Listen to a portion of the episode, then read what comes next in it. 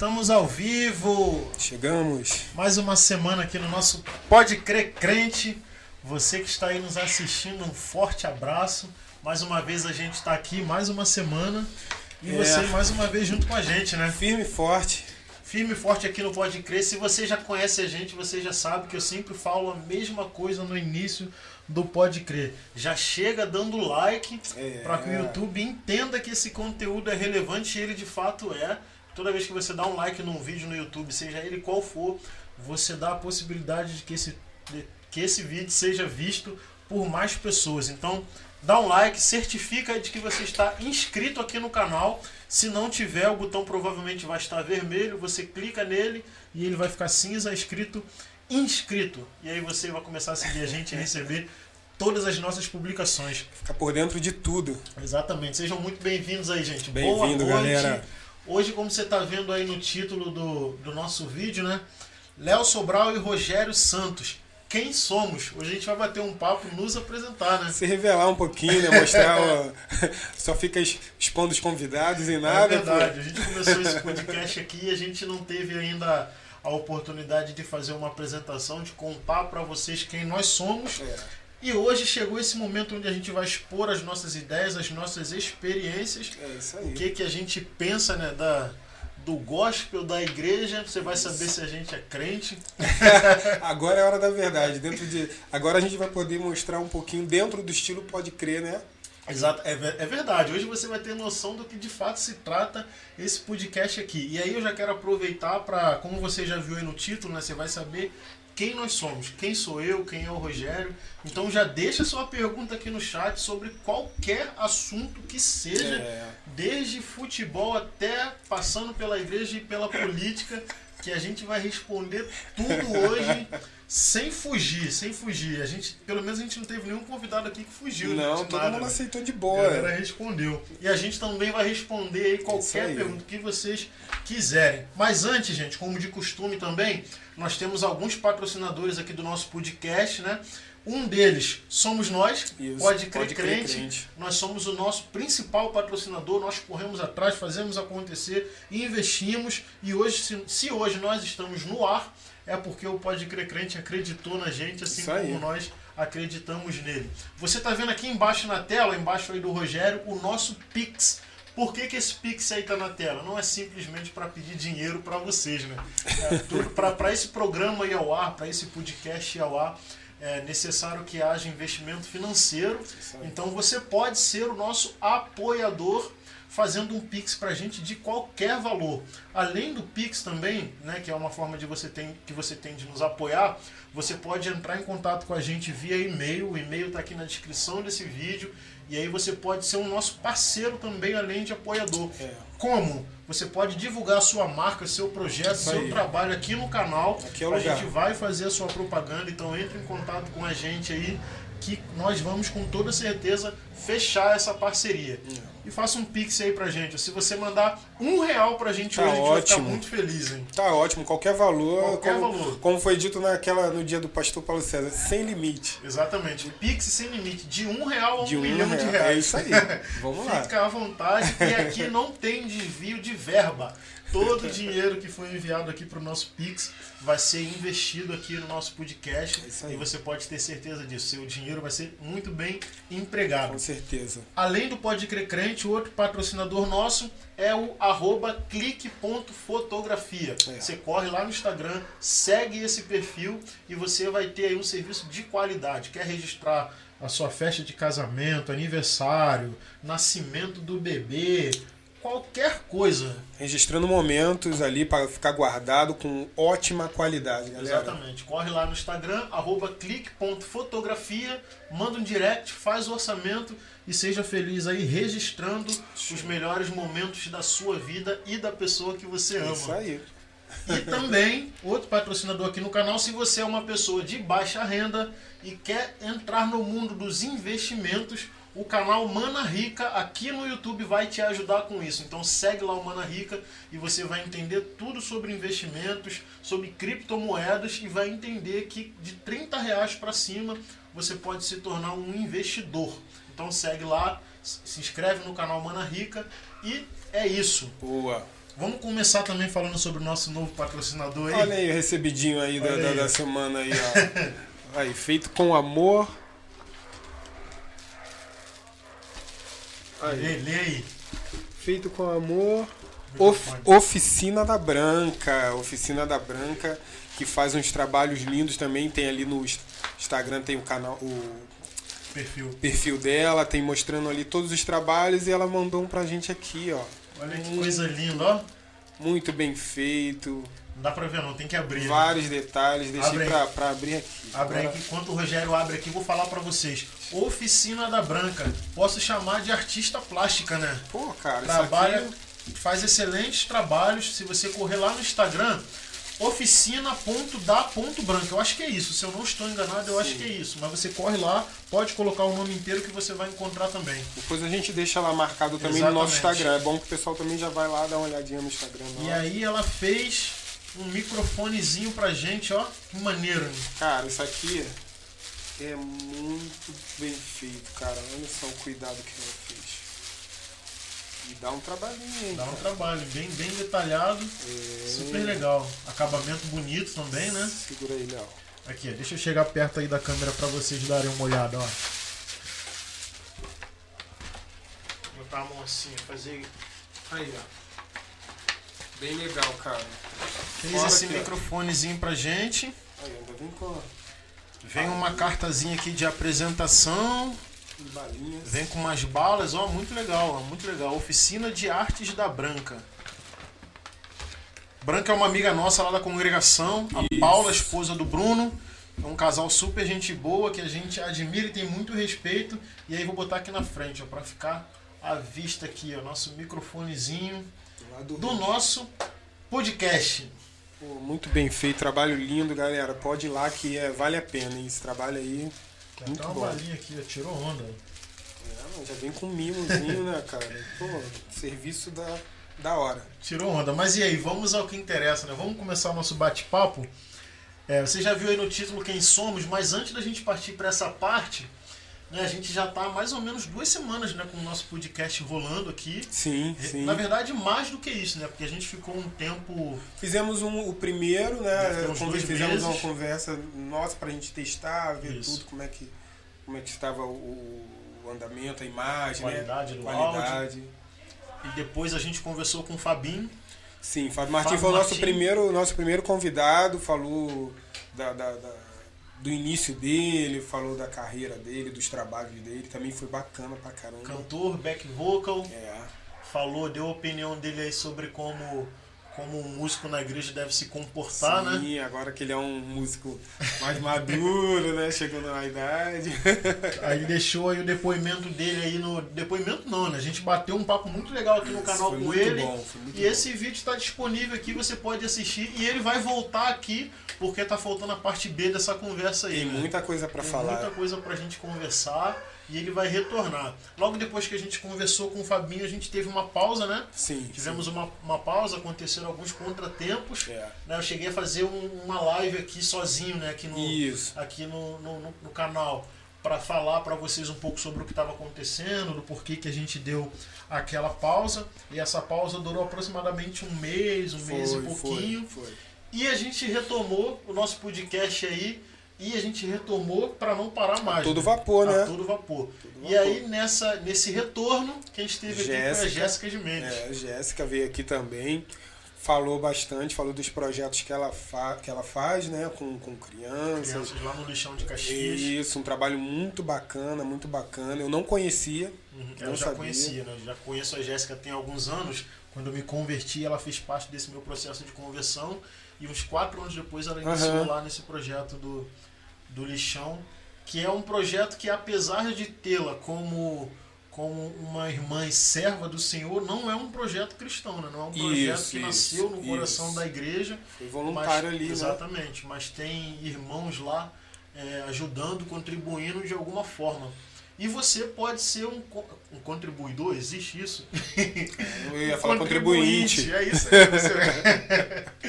Ao vivo é assim mesmo. Vai errando, vai corrigindo. O problema é quando não corrige, né? Passa batido. Deixa direto. é. E você pode ser um contribuinte desse projeto. Então, Entra aí no canal depois que acabar esse nosso bate-papo aqui, claro, né? Você vai lá e assiste lá o podcast com a Jéssica e você vai entender do que a gente está falando e com Sim, certeza você sim, vai ter sim. alguma forma de contribuir lá, lá com aquele projeto. né? É. Nem que seja com uma oração, né? O, qual era o nome, Léo? Era É o Gramachinhos. Gramachinhos, né? estou tentando lembrar. Gramachinhos. É um, pro- é um projeto que trabalha com crianças lá no lixão de Caxias. É. E aí é no lixão mesmo, né? então você consegue imaginar a pobreza, né? É, O índice de pobreza e de, de, de pessoas mesmo deixadas à margem da sociedade. né? A necessidade que o pessoal passa lá é, é, tremenda. Isso aí, é um projeto musical, ela, lá dá- ela tem um coral lá, mas também tem, tem educação, alfabetização, tem diversas coisas. E se você é uma pessoa ligada à área social, você vai Uhum. poder contribuir com esse projeto com toda certeza, né? A Jéssica, eu não sei se ela comentou, mas a Jéssica ela estudou com o André lá no. no, no O André Lopes, lá no Rio, né? no Rio. É, pois é, Eles né? estiveram ali no É, mesmo momento É, ali. O André não chegou a comentar sobre isso, mas É, é, não, no não tocamos no né? assunto, é, mas É. é, eles, eles eram da mesma época ali. A gente já vai chegar no André Lopes, porque depois da Jéssica, quem veio aqui? Depois foi o Rafa. Rafael Castro, o Rafael é líder de juventude na, no Ministério Nova Jerusalém. Lá no é um Sampaio, né? É, lá no Sampaio, é baterista também do Ministério Nova Jerusalém. E aqui ele deu um show de Bíblia, né? né? De, de datas e mapas e quando aconteceu e por quê, e por que no Antigo Testamento. Foi muito bom. Você que, que gosta de viajar na Bíblia, essa entrevista com o Rafa foi muito boa. Muito Só para deixar registrado aqui da entrevista do Rafa, a minha sogra adorou, cara. Minha sogra falou É? assim: Poxa, aquele menino que foi lá no, no podcast, vocês falavam uma coisa, ele ia na Bíblia. É. Falava outra, ele tinha sempre uma referência da Bíblia. Olha que legal, né? Você vê a, a, a, a importância de estar Verdade. preparado. Não estar preparado para o podcast, mas estar Sim. preparado para a vida, Isso né? aí. Às vezes você vai estar diante de alguém, você vai ter uma oportunidade para dar uma palavra e se você não estiver preparado, você vai dar só um abraço. Né, E, e- e- você, e você- a gente conhece ele, já sabe que o Rafa é assim no, no, É isso aí, atualmente. Tá conversando com ele do nada. até- não é que ele é ah, o tempo todo, mas brinca, descontraído e tal. Mas sempre tem ali alguma coisa ali pra você extrair da, da, da palavra. Ele gosta. Ele é também professor de EBD, então é natural, né? Que seja Pois assim. é, uma parte legal na entrevista, no nosso bate-papo com o Rafa, foi lá no final quando a gente falou de suicídio, né? Sim. Teve uma sim. parte muito interessante. Relacionada a Judas, né? Isso aí, a gente discutiu aqui se Judas foi salvo ou não. Eita, grande questão. Essa aí Não divide fechamos- opiniões. Exatamente, não fechamos aqui o veredito porque não cabe a nós. Não. Mas a gente deu as nossas opiniões, né? Afinal de contas, a gente, a gente sabe que a Bíblia condena o suicídio. Isso aí. Judas se suicidou, mas e aí, foi salvo ou não foi? Ah, cara. Deixa aqui nos comentários aí você que está assistindo a gente, o que, que você acha? Judas foi salvo ou não tem salvação para Judas? É isso aí. E aí? Vo- Você acredita que depois da, da, daquele bate-papo, o pessoal que assistiu Uhum. Começou a me colocar também à prova. Conversei com alguns amigos e falando, "Ih, poxa, aquele negócio de- Judas. Falei, rapaz, você tem sua opinião? Então, vai, vai trabalhando ela É aí. para depois a gente conversar, porque é, é- é- vai- é de se estender, né? É isso aí. Só pra gente não ficar em cima do muro aqui só perguntando para vocês, eu particularmente acredito que houve salvação para Judas, né? Eu acho que teve um arrependimento ali Uhum. de última hora.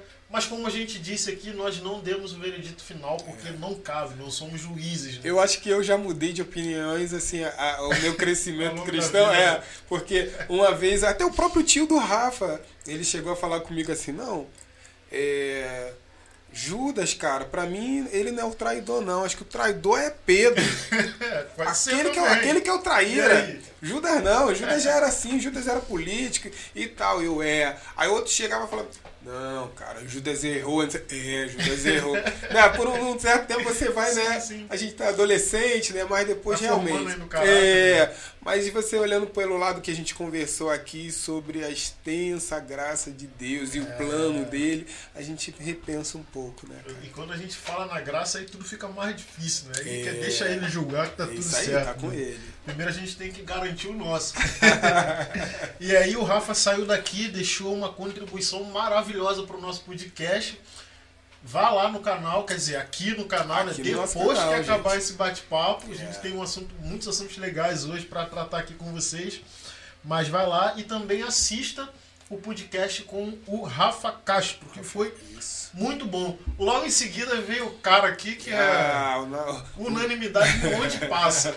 Esse aí é conhecido nas redes, é conhecido no Facebook, Instagram, tudo. Pastor Paulo César PC Miranda. O repórter do povo. Pastor Paulo César esteve aqui com a gente, bateu um papo de três horas. Tinha mais, e tinha mais três horas ali de papo ali, se Vai deixasse. voltar aqui também pra gente fazer o lado B. Tá escrevendo um livro, quer dizer, vai Eita, escrever um é. livro. Um livro aí pra falar dos músicos. Então, se você é músico, aguarda aí com paciência que o pastor Paulo César vai lançar um livro onde ele promete falar tudo. Tudo. É. e ele é músico, hein?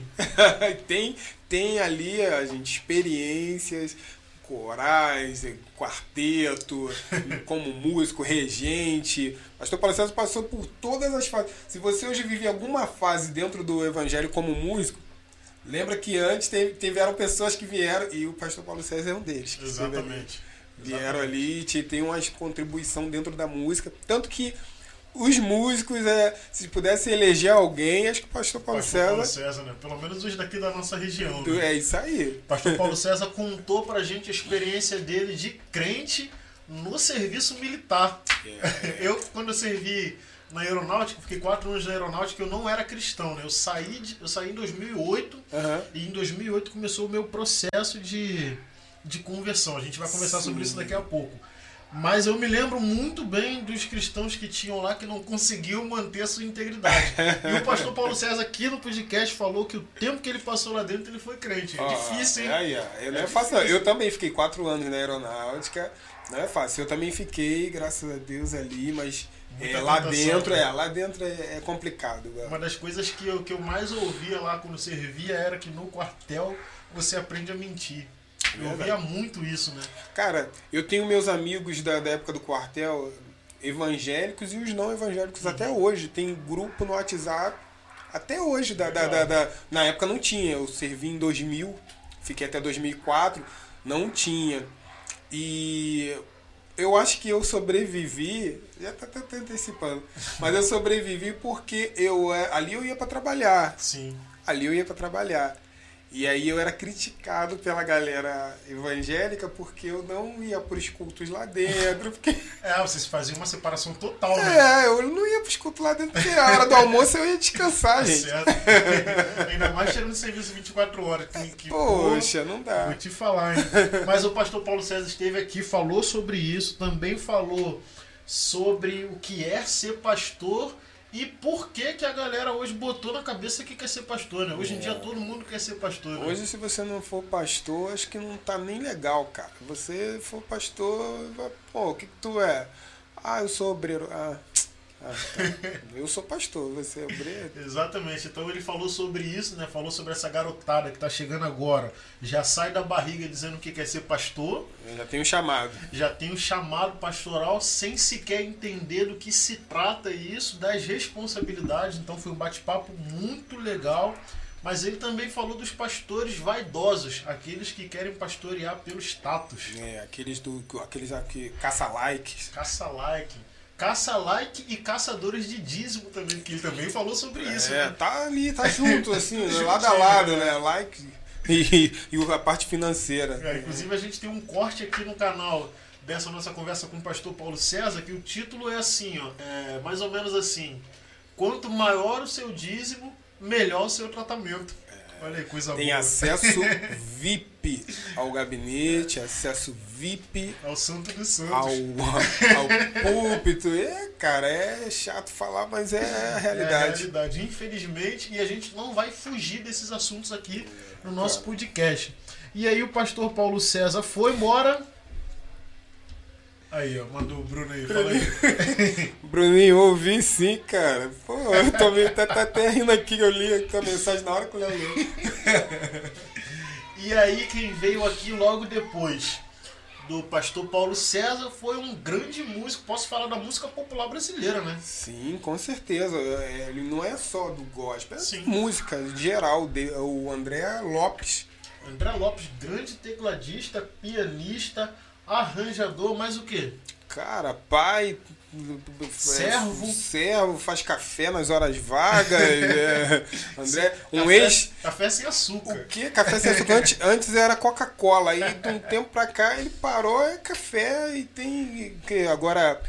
Pô, pô, agora é também um, um cara influencer lá do, do, do Instagram, com a parte de teclados É. e órgãos e pianos. É um cara que tá, no- tá no, meio ali dos, dos grandes, cara. O André Lopes veio aqui, ficou 2 horas e 40 com a gente, batendo um papo que foi muito legal. Nem viu a hora passar. Nem vimos, realmente. E aí ele falou sobre a experiência dele na Suécia, né? Sim. Passou um ano na Suécia lá na fazendo intercâmbio pela Unirio. Falou um pouco sobre a experiência dele como professor de EBD. Falou mais o quê?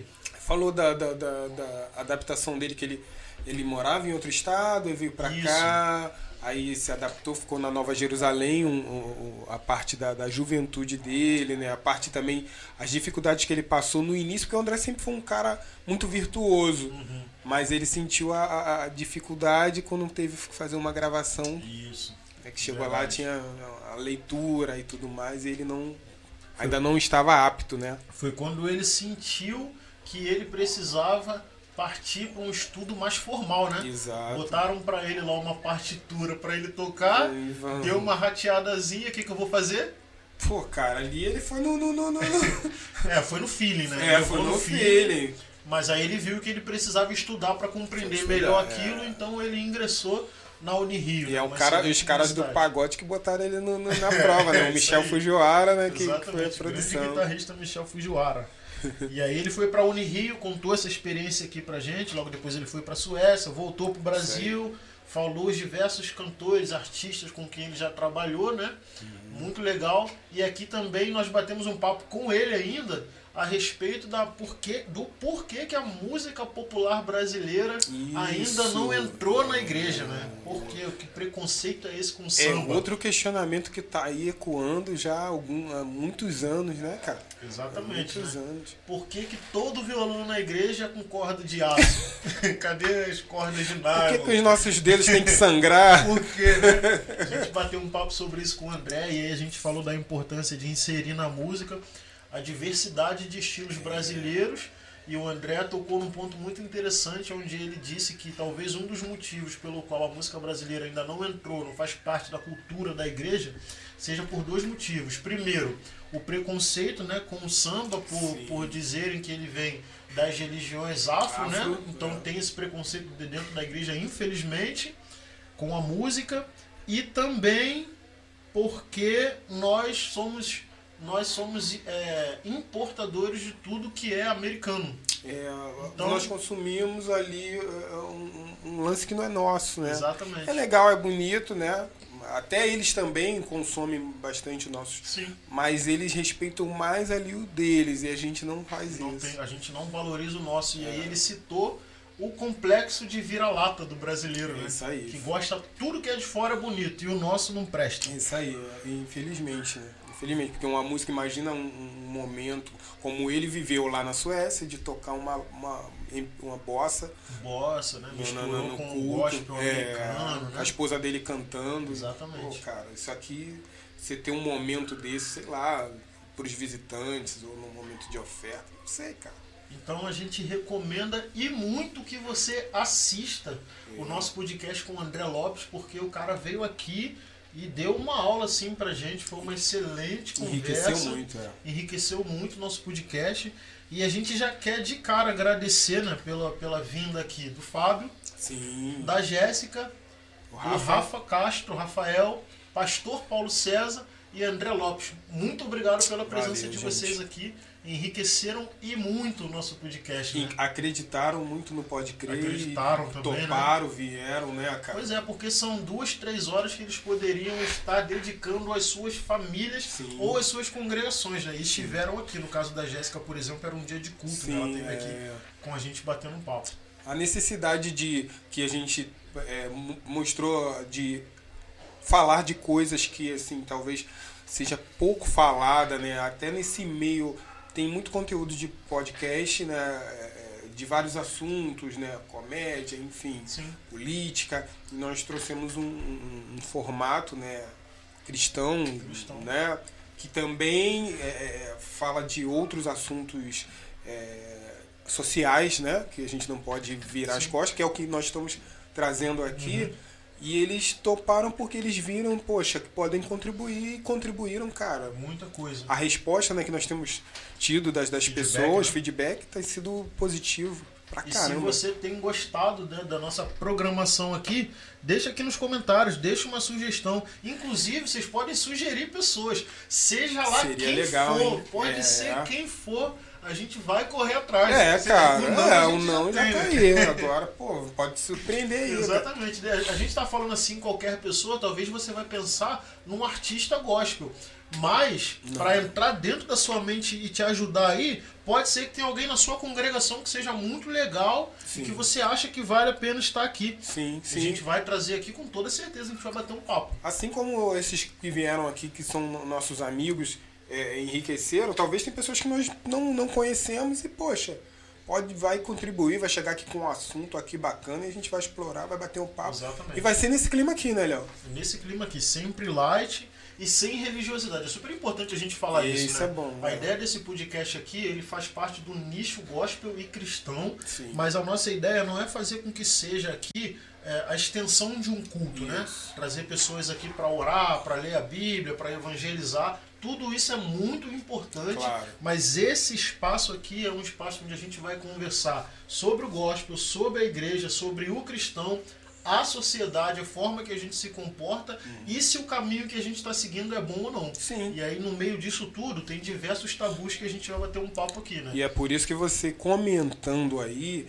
é o que a gente quer muito, porque, porque é, é onde nós estamos falando de dar voz, voz né, para as pessoas, para as pessoas chegarem e perguntarem: tem um pastor aqui?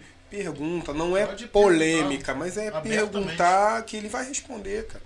Todo mundo que tá vindo aqui tá. Já sabe, né? É, tá vindo para responder mesmo, tá vindo para interagir e tá saindo daqui com, com, com assim, falando positivo, do, Positivo. do, pô, cara, é isso mesmo, gostei de poder falar esse lado que, que Exatamente. não tem Às oportunidade. vezes o próprio convidado não tem oportunidade É. de falar isso na congregação dele, entre os irmãos dele, e quando chega aqui fica mais à vontade. Aham. né? A, nossa, a nossa posição aqui não é de expor ninguém. Né? A gente não vai fazer isso, acho que tem que ter o um mínimo de ética para que a gente possa conduzir o podcast, Uhum. mas a gente vai falar abertamente sobre o que tiver que falar. É, e aí, inclusive, a religião, o comportamento É, da igreja é nesse meio, como que ela, como que a igreja está vendo a política e como que a política entrou dentro da igreja. Aham. Vamos falar sobre futebol, pode faltar o culto para ir pro É. Maracanã? Ih, caramba, E aí, agora. o que, que você acha? Pode faltar o culto uma vez ou outra para ver o Flamengo jogar? Essa aí é retrô também. Essa daí é da antiga também, Essa é, né? Essa é da antiga. Ainda mais aqui no Rio de? Janeiro. Já. já foi pecado e e já foi pecado ficar em casa. Porque teve, teve uma época, não sei se o Léo é dessa época, que eu acho que o futebol ele não era tarde da noite, ele era assim durante a tardezinha, né? E é geralmente a hora que o pessoal tá se arrumando para ir pra igreja, né? Não era assim, ah, 9 horas da noite durante a semana, não. Entendeu? E domingo, cara, complicadíssimo, né? Porque antes eu contei isso pro meu filho. Meu filho é flamenguista roxo, o Natan. Todo mundo lá é flamenguista, mas acho que o Natan é flamengu- mais flamenguista que todo mundo. E eu, é só roupa do Flamengo o tempo todo. E aí tinha uma época que no Rio não passava os jogos que passavam no Maracanã. Uhum. Eu e aí, disso. tu lembra? Ainda é assim, né? Agora Não, agora passa mais, porque- passa mais. Porque hoje em dia não passar jogo do Flamengo é prejuízo É prejuízo, emissora, exato, né? mas antigamente Então não passa tinha mais. nada Sim, disso. sim. E aí o flamenguista roxo dentro da igreja, o que, que ele fazia? E esse questiona. Fone de ouvido, né? E esse Não, aqui no Rio a gente tem acesso também ao Maraca Sim, aqui, sim, né, Léo? é aqui perto. Do lado, do lado. Do lado. cara. A gente mora do lado do Maracanã. Que delícia, hein? Cara, e o que tinha de gente tomando bronca no outro culto porque foi pro Maracanã. Quando não via no culto, nem perguntava, tu foi no Maracanã? Sabia que tinha ido no Maracanã. Sorte que naquela época não tinha foto, né? Não tinha rede social. Isso. Então você ia e conseguia se esconder. Hoje, Hoje em dia, dia, não tem como. Hoje em Hoje dia, em dia você entra no Maracanã, conecta no Wi-Fi, aparece lá no teu aplicativo, ó. Está no Maracanã. Localização. no Facebook, é, é automático. Mas é isso, a gente tem essas- esses assuntos para tratar, pra tratar aqui no podcast e é sobre isso, é isso que é o podcast. Tem uma pergunta aqui da Amanda que aí essa pergunta já faz com que a gente entre né, no porquê que nós estamos aqui. Sim. Mas antes disso, ó, a Ana Paula tá aqui, tá desejando sucesso pra gente. Ana, muito obrigado, tá bom? Muito obrigado mesmo. e- Obrigado e, aí, Ana.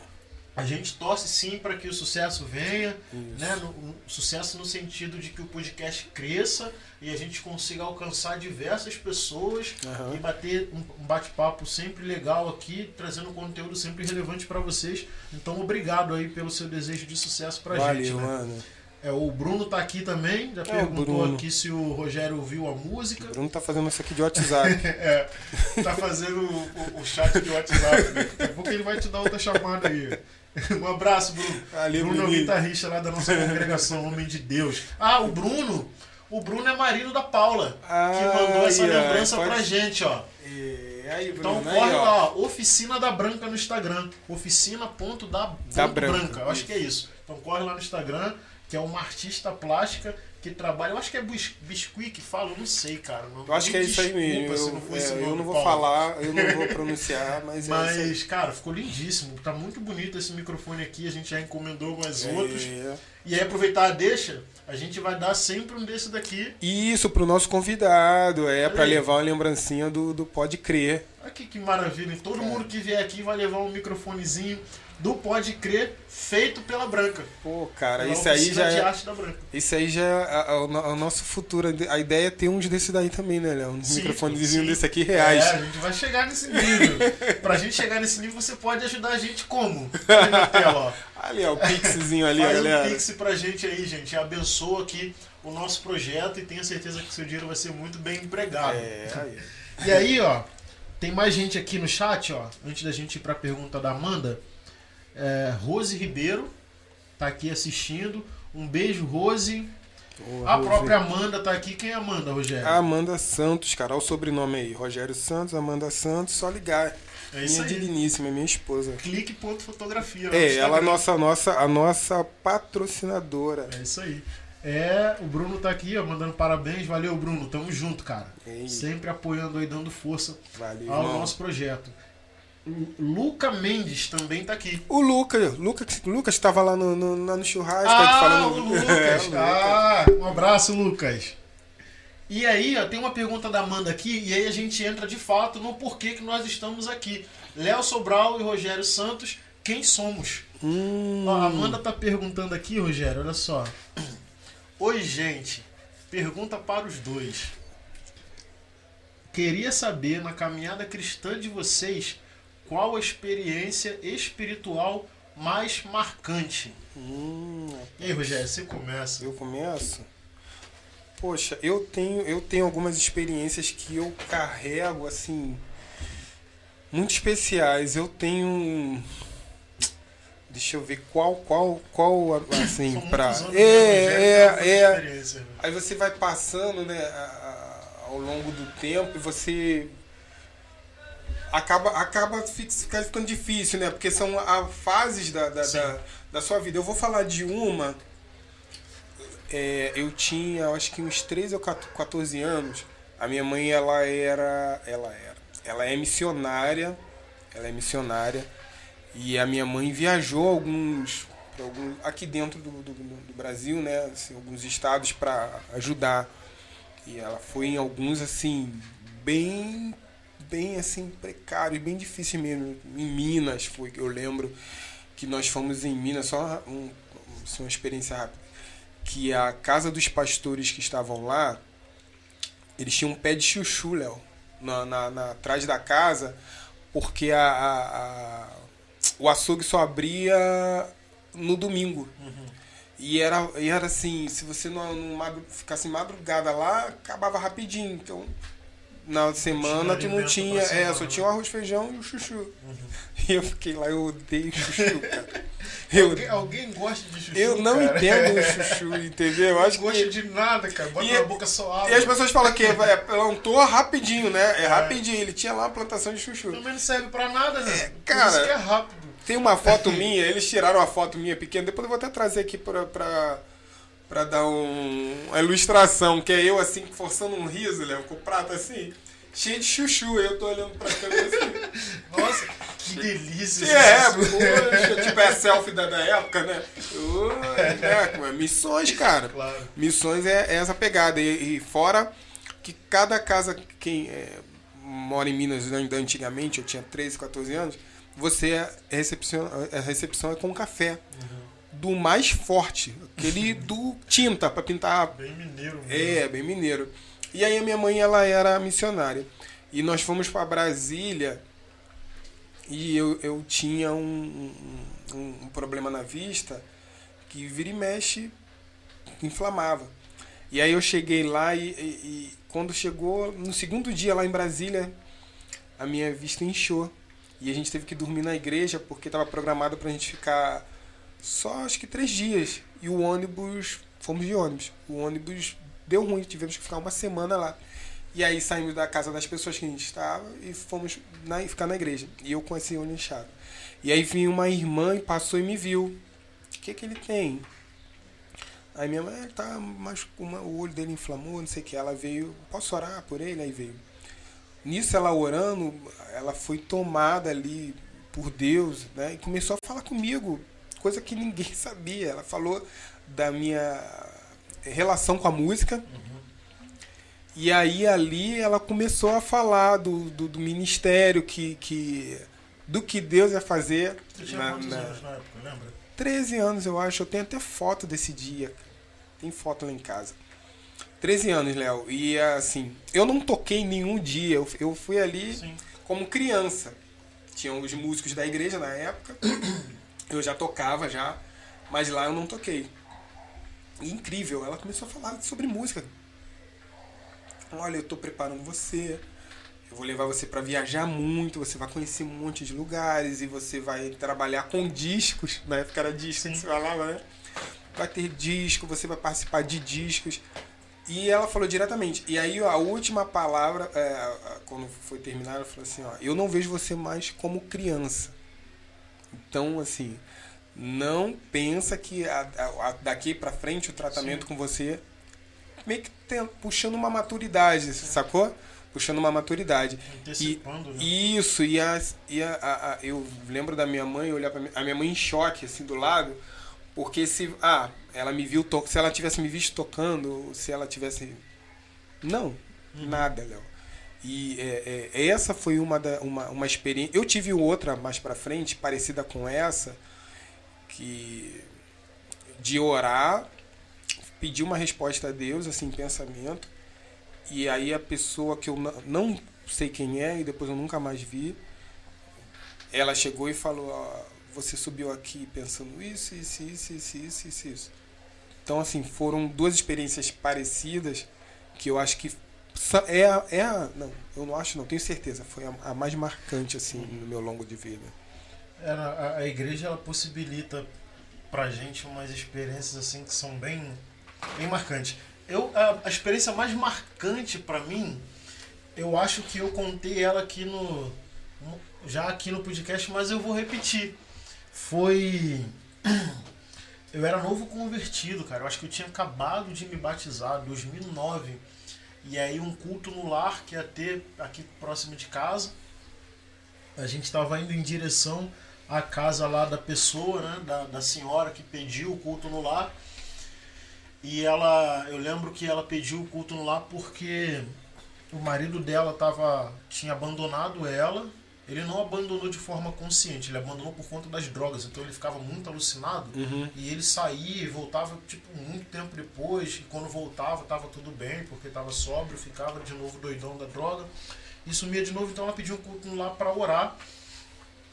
E a gente foi lá na casa dela. E aí no caminho da casa dela, né, que a gente estava caminhando lá com a igreja, o rapaz que estava comigo, que foi o rapaz que, que, que participou do, do meu processo de evangelização quando eu me converti, né? Tinha acabado de me converter em 2009. E a gente encontrou o garoto, um dos filhos dela, uhum. na boca de fumo.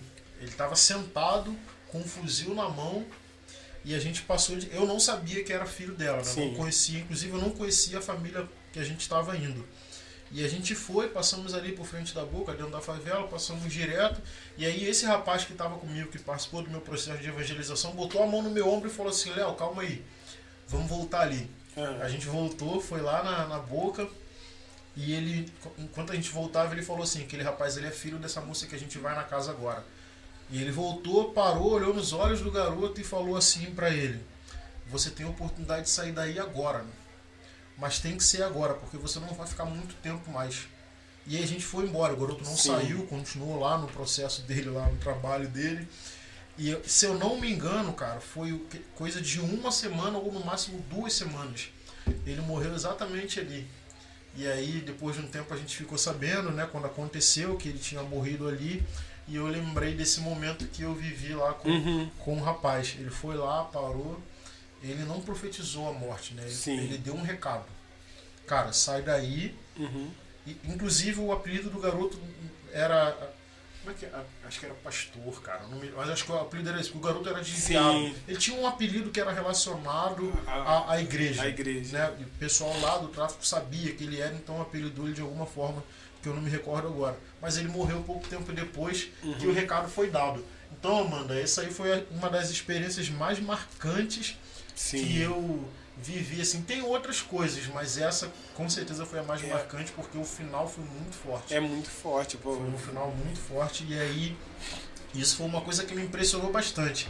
A gente vai caminhar aqui agora pra gente falar como a gente chegou até o evangelho, né? Uhum. Mas antes tem mais algumas pessoas aqui, ó, que é, cadê? Pedro Antônio, o Pedro tá sempre comentando aqui. É, é, o, é o Pedrinho, né? Sim, e aí, ô Pedrinho, eu já quero aproveitar para te dar uma satisfação aqui. O Rogério me falou assim, Léo, o Pedro vai mandar um WhatsApp para você, porque ele pediu seu número, Aham, né? sim. Aí você mandou meu número para ele, e ele me mandou uma mensagem ontem à noite, entrou em contato comigo e tal, mandou duas músicas para eu ouvir. Sim. Eu ouvi as duas músicas, só que quando ele me mandou, eu tava ocupado, né? Tinha Aham, acabado de sim. chegar do trabalho, não consegui dar muita atenção para ele. Falei que ia responder, não respondi até agora, cara. Ele, me desculpa, Pedrinho. Não, eu ouvi as duas músicas, eu vi que você mandou mais Sim, um áudio sim. hoje, né? Que eu imagino que seja mais uma. Mas eu ouvi as duas, tá lá violão e voz, inclusive a harmonia bem quebrada dele, né? Sim, é sempre rica. Ele me mandou uma também, me mandou uma também. Já ouvi também, melodia Pedro. quebrada também, gostei. Mas eu vou ouvir a terceira que você mandou hoje, mas eu trabalho na área da saúde, Pedro. Então, assim, no meu trabalho é muita correria, e aí com esse negócio de, de Covid e tudo, Sim. fica um pouco tenso. Mas eu vou conversar contigo com calma, cara. O Eu Pedro- quero te dar esse o feedback aí, Pedro- que eu ouvi as duas músicas que você mandou ontem. O Pedro, pessoal, pra vocês entenderem, o Pedro é um grande compositor. É quem me influenciou como compositor e quem Legal. me incentivou. Que me incentivou e acho que muita gente conhece o Pedro, a- a su- as músicas deles e todas com letras lindíssimas, é como São, você disse, letras a, a harmonia, melodia, As cara. que eu eram letras bem é- diferentes do comum, né? Isso, é. A, a- poxa, bem desde novinho eu ouço Pedro, Pedro sempre violão, nylon, né? Violão de Violão de nylon, vale nylon, ressaltar né? que o áudio que chegou pra mim era, Era violão de nylon. nylon, é, isso aí. E, a- e as letras maravilhosas. E Pedro, você cantou aí que precisar de música, é bem rico. Pedro, o Pedro, o Pedro seria uma pessoa. Pergunta, vou deixar pro Léo, pro próximo programa ele responde. Pergunta ao Pedro sobre composição, o que, que ele acha, como é que, como é que é esse momento da música, pra tu Eu acho entender. que essa é uma pergunta pra fazer ao vivo aqui. Olha aí, ó, aí, ó. Aqui também tá o Fábio Lima. Um abraço, Fábio, Fábio, Fábio, Batera, Batera lá da Nova Jerusalém. Eu não Tá sei sempre por quê, ligado. Eu não sei por que, que os músicos estão chegando aqui. Tá cara. batendo aqui, as músicas tá batendo aqui, tá, tá, tá se sentindo representado. A aí gente, tá tem, aí, a gente tem muitas dores pra compartilhar aqui como músico, né? É verdade, a galera, e a galera tá aqui, nos Muita comentários. história engraçada também, como cheque sem fundo dado por congregações por aí. Mas é isso aí, vamos seguir. Rogério, como é que você chegou na igreja, cara? Você cresceu na igreja? Como é que foi teu processo aí de. Teu processo De início, religioso, né? No bom sentido da palavra. Sim. Eu, eu não, eu. é, meus pais se converteram, né? Eu tinha acho que 5 anos, 5 anos de idade. Para mim era tudo diferente, né? Você tá acostumado a ter uma, uma rotina. Uhum. Daqui a pouco você tá sentando de sentar e ficar assistindo um culto novo, né? Criança. né? criança querendo correr, acostumado a ficar lá fora jogando bola, depois tem é, ficar ali as duas, três horas dentro da igreja, né? E assim, lá na Mangueira nós tínhamos um, um pegamos o início do zero mesmo. Um, um pastor chegou lá e mon- pegou uma oficina é, e transformou numa igreja, ainda com caixa de refrigerante. Antigo, aquelas antigas caixas de refrigerante eram nossas cadeiras para assistir o culto. E ali ah, meus pais começaram novos convertidos a, a- a caminhar. Aqui tá rolando, mas peguei uma. Deixa eu atualizar.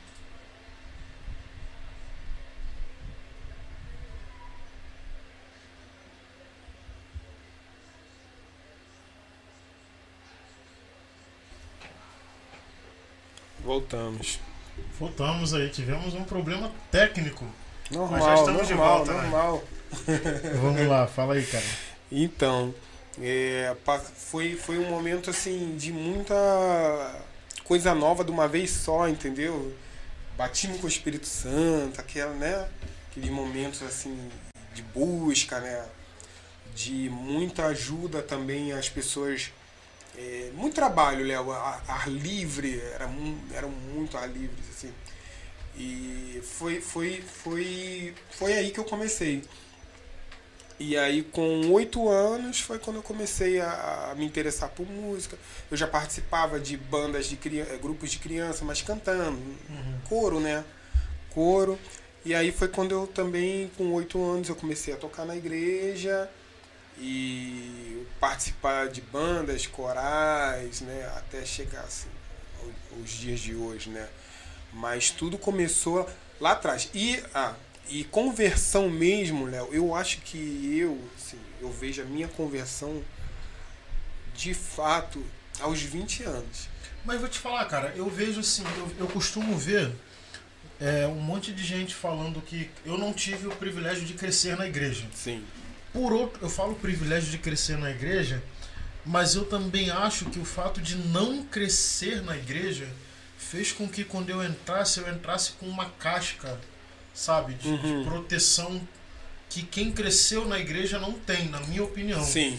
Porque eu acho que é muito legal você ser moldado pelo evangelho, né? Aham. Como, como, como, Paulo, como Paulo vai dizer lá em Romanos, né? Não vos conformeis com esse mundo e está falando de tomar forma. Sim. Né? Então, tome a forma de Cristo. Sim. Eu Acho legal isso. Mas eu fico vendo assim uma galera falar, poxa, eu cresci na igreja e tal, mas eu me converti mesmo ao- aos 20, né? Isso, Como você, por caso. exemplo. É porque assim, crescer na igreja e ser cristão são coisas diferentes. São- eu acho que só a maturidade mesmo vai fazer com que você de fato encontre Jesus. Sim. Então é bem provável que aí durante muitos anos da sua caminhada, né, que são os anos da adolescência e a entrada na juventude, seja somente anos de oba-oba no evangelho, né, Sim, cara? Você porque- tá contribuindo ali com é. a casa, trabalhando, mas cristianismo mesmo. Porque você, você acaba, você tem que tomar cuidado porque você acaba caminhando porque alguém tá falando assim, ó, põe a roupa e vambora. É isso aí. É exatamente isso, né? Porque Entendeu? você cresce ali dentro É, já, né? você ah, põe a roupa e vamos. Tem dia que você fica, caramba, mas queria ficar, meus amigos estão brincando. ah, ou- É porque existe a infância, né, cara? A É. infância é uma fase que, que você tem que passar, mas que às vezes dentro da igreja isso não é permitido, né? É. Não é no mau sentido. A Não. igreja não tira de você a infância, não é isso. Mas, por exemplo, é muito comum a gente ver na internet hoje crianças de 4, 5 anos, é, 7, 10 anos pregando, né? Isso. Pregando, fazendo vídeo, né? Brincadeira. E aí, ou de verdade mesmo, pregando de fato. Aí você vê aquelas crianças com, com aquela voz grossa, Isso. né? Você vê que não está sendo ela, É. né? Não está sendo. Então parece que, de certa forma, é meio que uma imposição. Uhum. E aí, como você cresce naquele meio, você começa a repetir movimentos, atos e falas É. que você vê naquele meio. Mas, de fato, é- eu acho que é normal mesmo, é normal e, e real que a conversão ela venha depois que você está maduro mesmo. É, entende o que está acontecendo. E, e- e- e cada um, assim, tem aquela criança que realmente eu acredito que do início Sim, ela tá também ali. acredito. Também Entendeu? acredito Tem. Mas eu, não é que eu, eu, eu, eu, eu fazia coisas erradas, ou, Uhum. não era isso. É porque uma vez, é, uma vez assim, sabiamente, a minha mãe me questionou. Um pouco mais velha, ela falou assim: Você realmente aceitou Jesus? Porque o fato de você estar indo comigo, com seu pai, não quer Exatamente. dizer nada. aquilo me marcou. Eu lembro que aquilo me marcou que eu chorei muito, cara. Falei, como assim? Não, Se estivesse eu já- questionando a sua fé, né? é, eu já tô. Tô, tô. Como assim? É, eu falei, não, eu tô, tô, tô firmaço. Subir, a gente tá lá, junto, subindo. E ela falou, cara. Minha mãe foi até um pouco. Pesada, assim, pra falar, ó. Se você não tiver a convicção, você não vai não, cara. Não, não importa, ela falava isso. Filho de crente não é crentinho, não. É. Ela, você não vai segurar na minha perna, não, não- não tem essa não. E eu tinha, Léo, um medo, cara. Tem uma história engraçada que eu, bem novinho, eu, ta, eu tava. Eu estava em casa dormindo, aí acordei e não tinha ninguém em casa. Cara, E olha aí, quantos anos você tinha? Cara, eu tinha nove anos, A oito igreja anos. foi arrebatada. É, aí eu falei, caramba, eu só ouvia isso na igreja, né, cara? Ó, Jesus está voltando. Aí tinha aquela música, o mercado está vazio. né, né? Essa música me dava um medo, né? o pessoal ainda pagava a luz na igreja pra cantar. Aí tinha uns filmes em. Todo um clima É, preparado. pra você ficar com medo mesmo, Inferno em Chamas, tinha um monte de coisa, a última trombeta, um, Se um tivesse vinil. telão naquela época, eu botava fogo, né? Caramba, Hoje a gente tem televisão, é. né? Botava fogo lá Pra você ficar bem. Tinha umas peças, tinha muita peça na época, né? E aí eu acordei, Léo, fui pro terraço pra olhar a rua, pra ver se via, né, alguém lá, porque eu tava trancado, cara. Aí eu olhei, Léo, falei assim, olha só com a minha mente, eu vou ver se tem alguém da igreja passando. Porque se tiver alguém da igreja, tá tranquilo. Se tiver do mundo é normal. pô, Normal, é. Aí eu olhava, não via ninguém, Léo. Aí. Tu lembra aquelas luzes que ficavam no céu, assim, negócio de avião? Sim, sim, lembro. Ficava rodando um monte de luz. É? Pra piorar, tava rolando essas luzes. Aí eu fiquei desesperado, falei, pronto. Aí desci, quando eu desci, meus pais estavam chegando, eles tinham ido no mercado. Cara, era um, era um pavor, era um terror, cara. Mas assim, a minha mãe ela sempre ficava ali, ó. Você tem que ter o seu encontro. Quando eu me batizei, isso foi algo meu mesmo, eu escolhi. Eu acho, eu acredito que eu ainda não tinha assim aquela firmeza, né, de falar não, sou cristão. Como eu já disse aqui outras vezes e, os nossos convidados também. A música ajudou muito a me manter, né, aprendendo, estando caminhando. Eu por isso que eu apoio, gente. Ah, mas ele tem que tá, tem que tomar uma decisão. Eu falei, cara, cara, deixa ele caminhar. É melhor ele estar caminhando aqui, né, aprendendo, caindo, né, aprendendo. Tem uma música do Danny McClure, que é um, um- um pastor americano, que a música dele, pela tradução você lê que é o santo é um pecador que errou, Sim. caiu, mas se levantou. Esse é o Perfeito. santo. É um pecador que caiu, mas se levantou. E é um ciclo, né? Exato. Tá sempre ali. Exato, é um ciclo. Então, assim, se você. é, é, você vai querer a perfeição de um adolescente, de um jovem.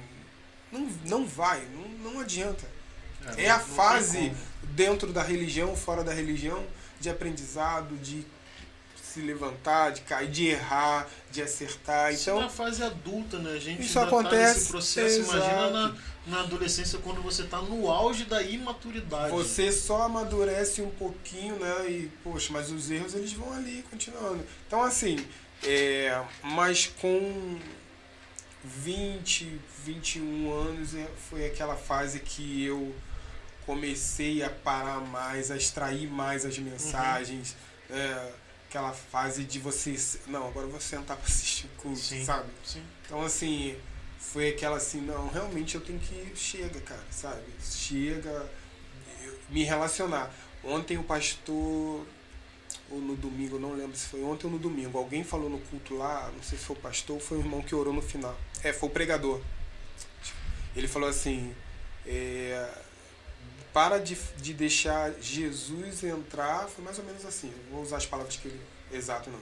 Jesus entrar e sair, né? Uhum. Que ele possa fazer realmente Fazer morada. morada. Porque é isso que acontece. Deus, aí vem, aí você vai, depois. É um inquilino, né? Exato, A hora mas eu tenho minhas. cansa. Jesus, mas eu tenho minhas prioridades. É, e às é. vezes as nossas prioridades elas não casam com, com, com o local que o Espírito Santo quer habitar ali, sim. né? Você tá falando aqui de maturidade, cara. Gente, vamos, vamos, intercalar um pouco das Sim. nossas experiências com Sim. o chat aqui, pra gente poder interagir com a galera. E vocês podem continuar mandando perguntas aqui. Mas é porque você falou de maturidade, eu acho que o Pedro mandou uma pergunta aqui que tem relação com o que a gente está falando. Olha só. Ser músico na igreja é fazer parte do ministério? E qual o peso que esses meninos carregam? A Bíblia diz não neófitos. Eu não entendi muito bem esse final, mas a gente está falando aqui do qual o peso que esses meninos carregam e citou os neófitos, né? Que são é, os recém-chegados na fé, aqueles que estão se preparando para o batismo, né? Tem uma relação com isso, neófitos.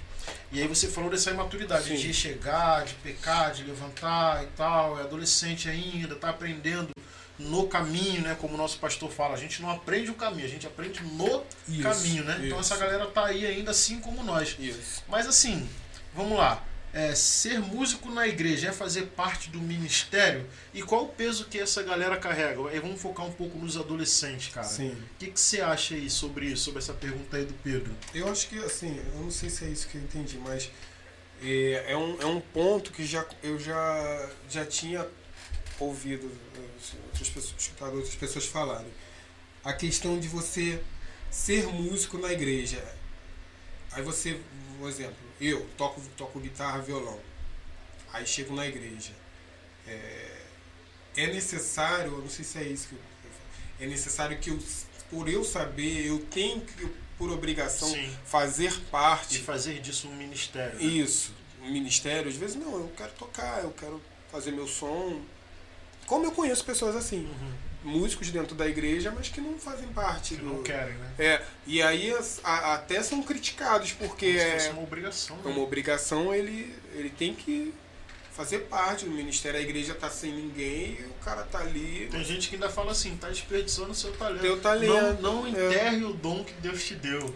Mas não sabe né? Eu qual- já ouvi isso. É, às vezes o cara. Já ouvi pra mim. Já falaram pra mim isso. É, é, é igual o caso do cantor que ele não. O, o cara, o cara ele, é, ele é- faz vocal, mas ele não é ministro. Sim. Entendeu? E, e vice-versa. Tem um cara que é ministro, mas ele não, não serve pra estar ali no vocal.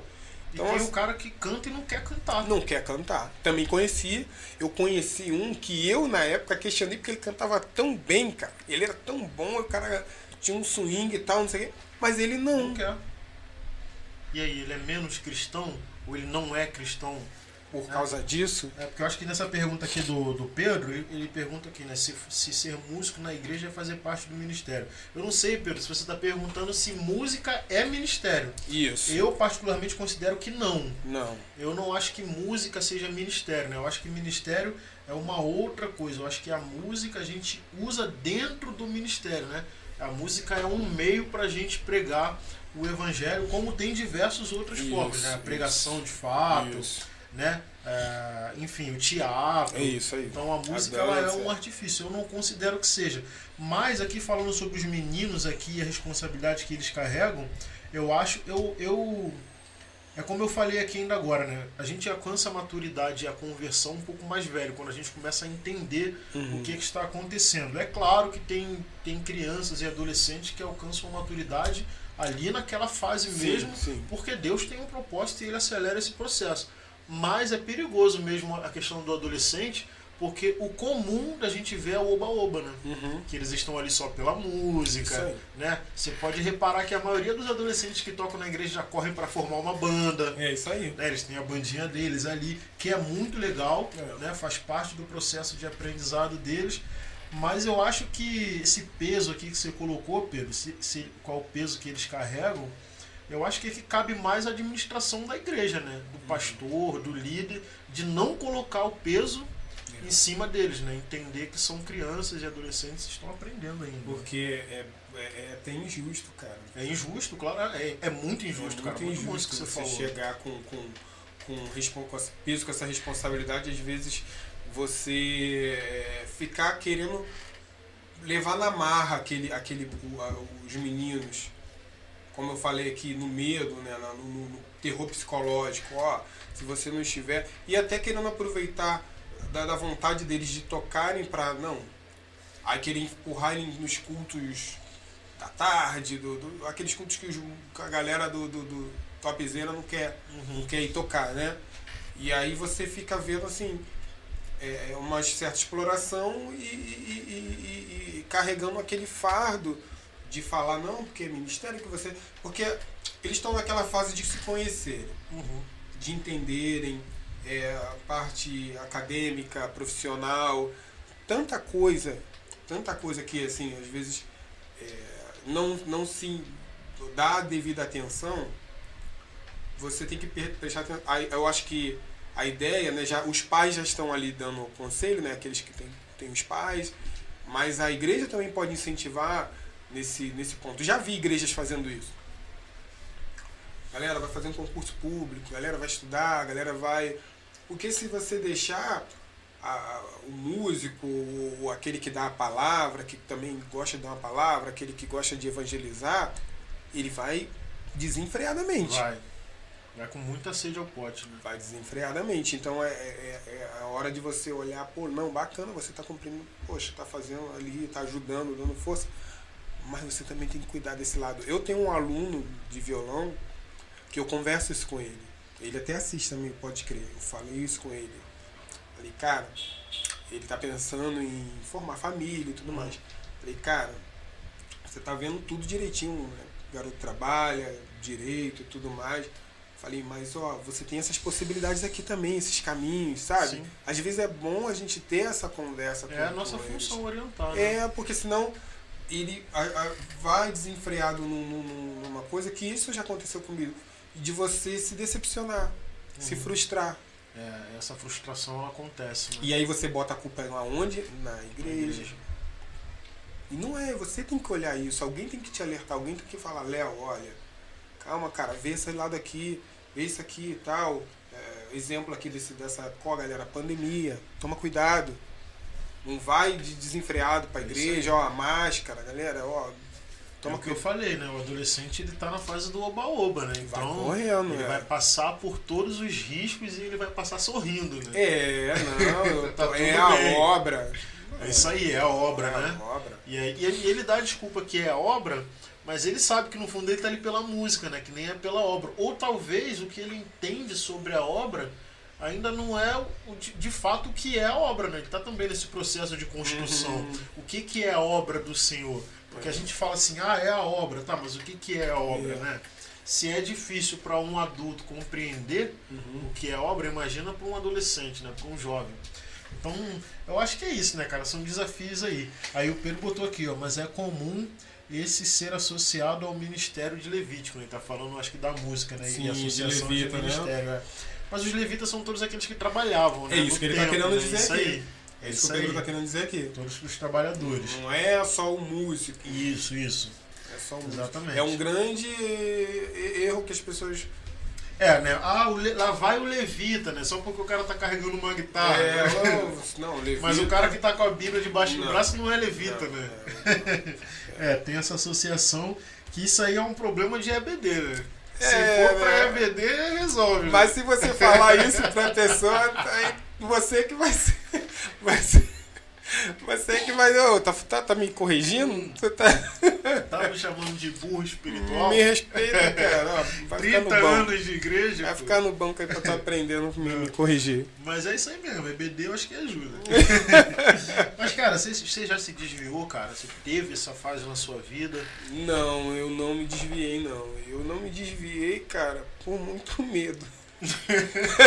Quem ir pro inferno? Tinha É, não vou falar época, que- né? Imagina, Léo, vai chegar aqui. Não, Léo, não me desviei porque eu sou um cara, cara. Eu sou brabo, pô. Busco na palavra ali. Deus é comigo eu sou com ele. É, não, eu sou, pô, não, é por medo mesmo, cara. Eu ficar assim, cara, não quero ir pro, quero pro mundo e passar é, é, esses perrenguezinhos, não. Perrengue. Pelo menos o temor, né, cara? Eu, é, assim, a gente precisa. Eu, eu buscava ter, né, cara? Eu não, não fui santo a minha vida, claro que eu errei. Errei muito, cara, errei muito. Mas eu errei, eu sempre fui consciente, sempre assumi meus erros, sabe? Sempre assumi, nunca fui de me esconder, assim, "É, vamos lá, tem que assinar onde? Beleza.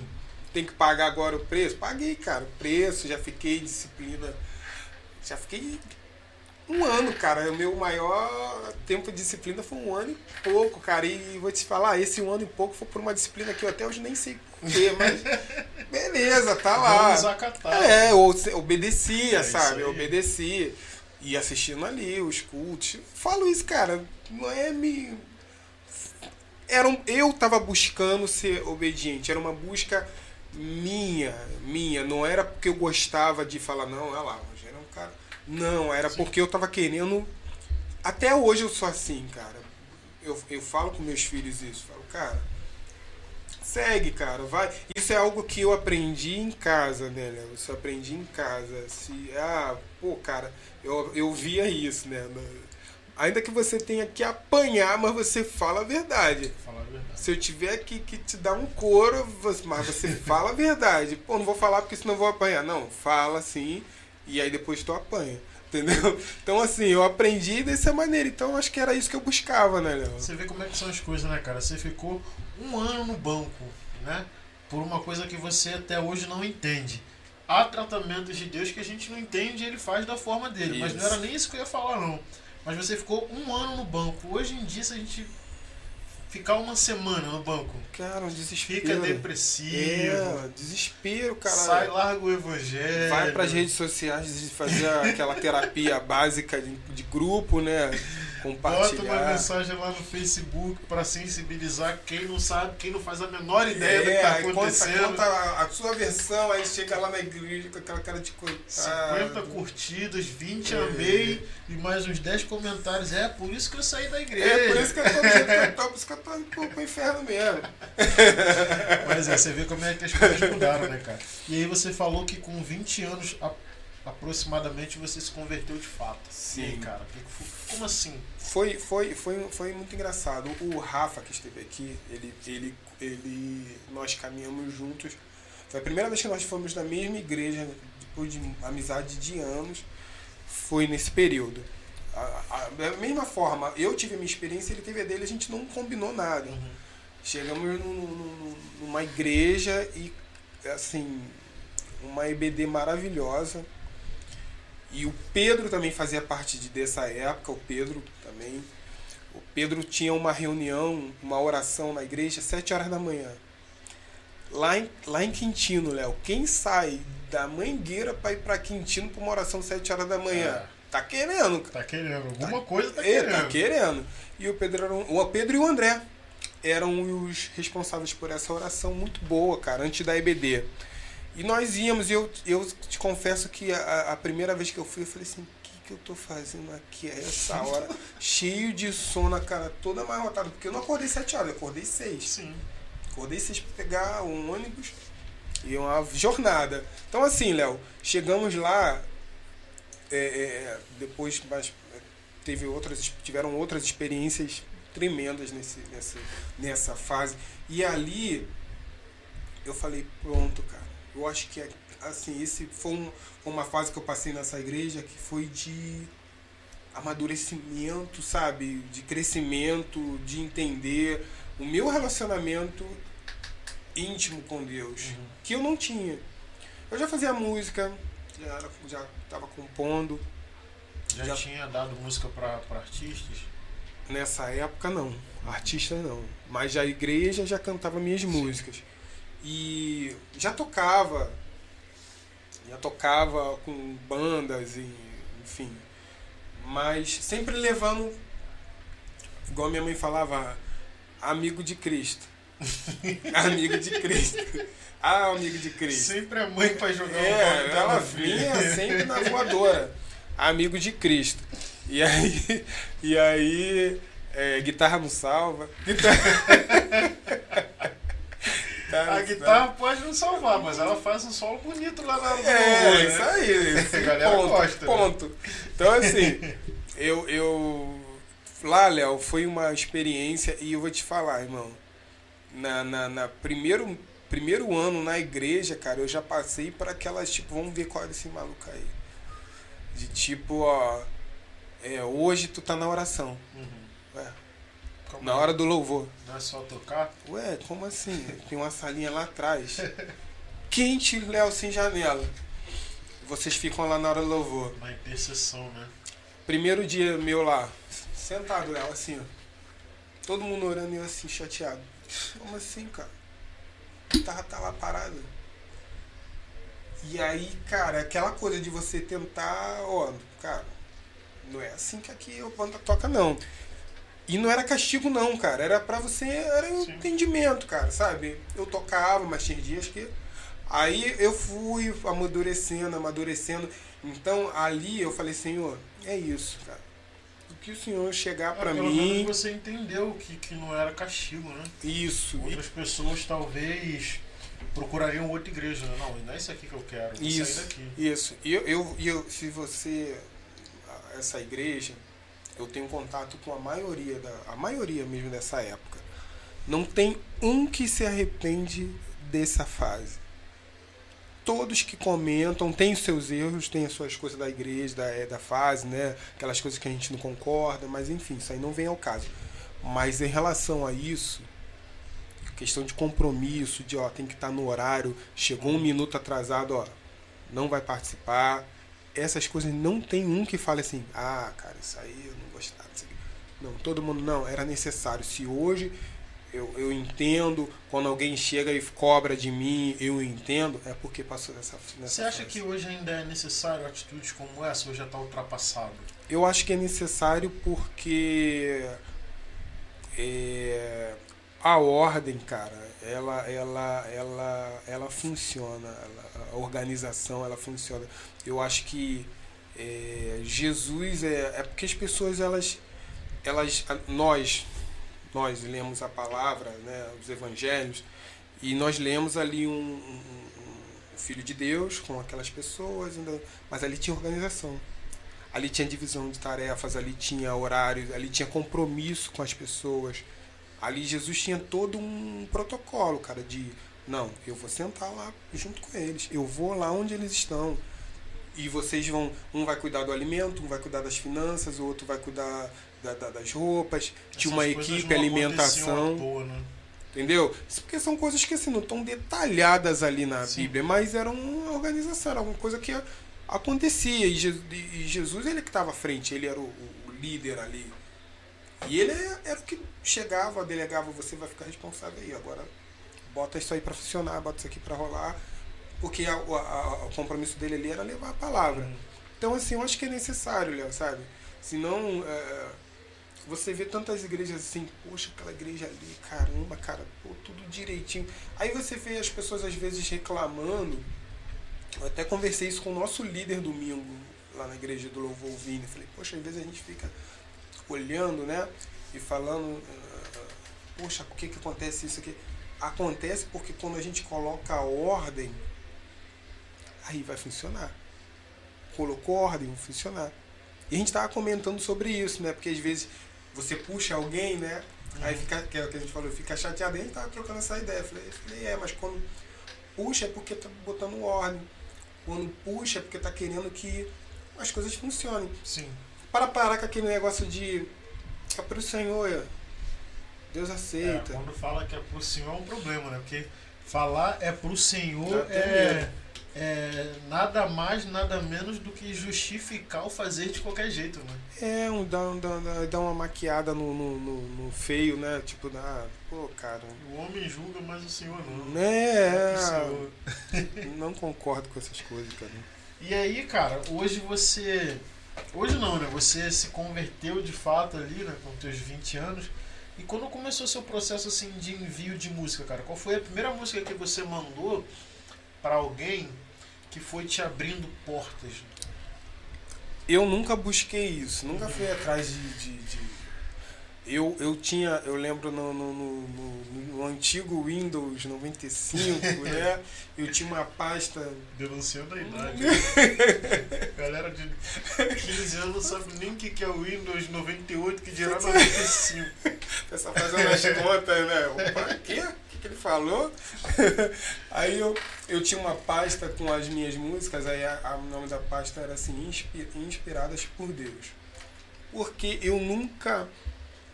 Eu até hoje eu ouço minhas músicas e falo assim, não, cara.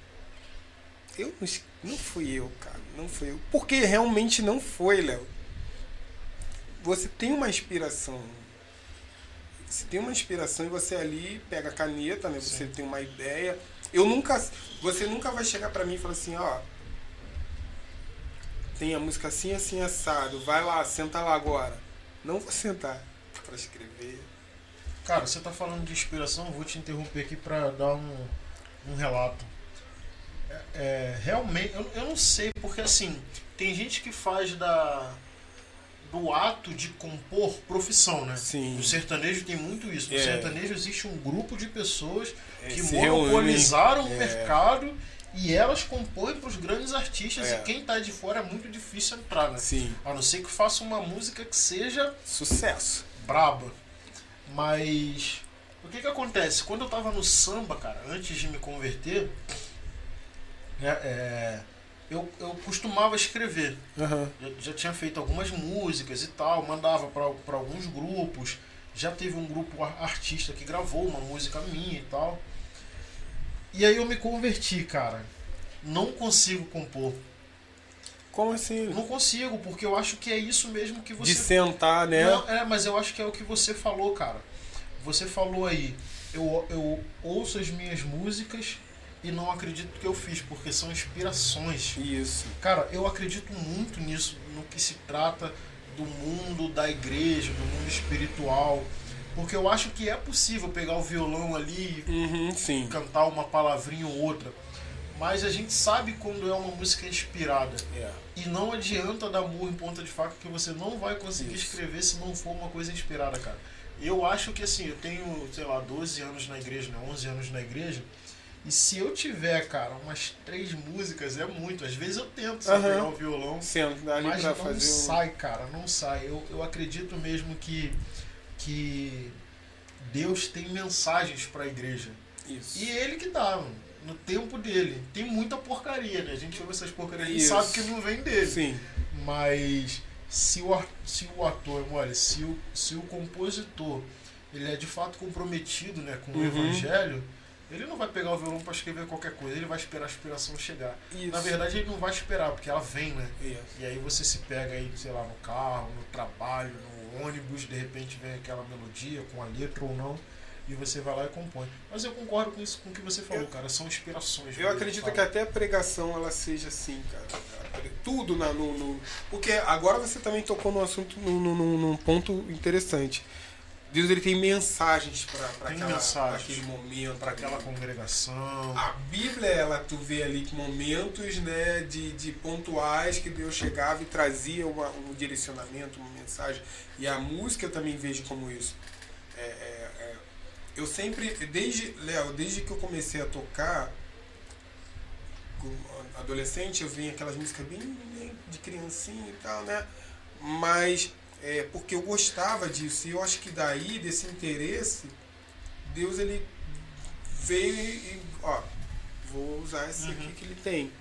Eu tinha aquele momento daquelas musiquinhas, né, infantis, né, para a igreja, e aí um momento de amadurecimento, de vir através da palavra, da, de Deus trazer, ó, é aqui, é isso aqui, é esse caminho aqui.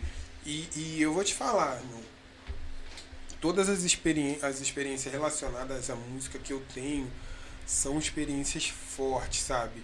Mas é sempre isso aí. Eu nunca consigo e eu nem faço questão disso de tomar para mim. Sim. Por causa disso, eu entendo que é inspiração, é tipo, ó, você tá trazendo uma mensagem aqui através dessa música. Porque realmente, se você percebe quando é fabricado. Eu já já já teve gente que já me mandou música para eu terminar. Pergunta qual que eu consegui. Não, eu, eu não, não, consigo entender. Sei lá, cara. É, é o que eu falei, né? Eu acho que assim, mandar uma música para terminar, eu acho que é aquela pessoa que faz da música profissão. Parceria. Não quero criticar quem faz isso, não tá sim, errado. Sim. Mas dentro dessa conversa que a gente está tendo, assim, de inspiração divina, isso. né? A sensação que eu tenho, assim, é, não que Deus não vá fazer isso, mas eu fico sempre me perguntando, cara, parece que Deus interrompeu. Não, o Rogério já dei até aqui, eu falo agora... com ele, agora eu vou falar com outro. A música pode ser terminada sim, por outro, né? Mas sim. sabe quando você tá, você tá com um pregador ali no altar, o cara entregou a mensagem e você sabe que ele já poderia ter terminado, ele já E começa continua. a encher ali. Botar, igual um amigo meu fala, vim com a cerejinha do bolo que estraga tudo. Exatamente, né? o cara quer colocar a cereja. Já tá bonito, Pô, né? Se eu botar essa tá cereja vai bonito. ficar mais bonito. Mas é curioso nisso, né? Aí você não conseguiu terminar. Não consegui, Léo, não consegui. E aí, é, é, é, eu acredito assim, que você possa ter um momento.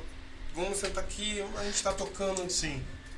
Despretensiosamente, já tá ali fazendo, cantando e curtindo, aí acabou, caraca, E vamos fazer. vai. É, entendeu? E até é inspiração também. Isso, entendeu? Eu acho que rola. Tem um amigo meu, o Fábio, Fábio Martins.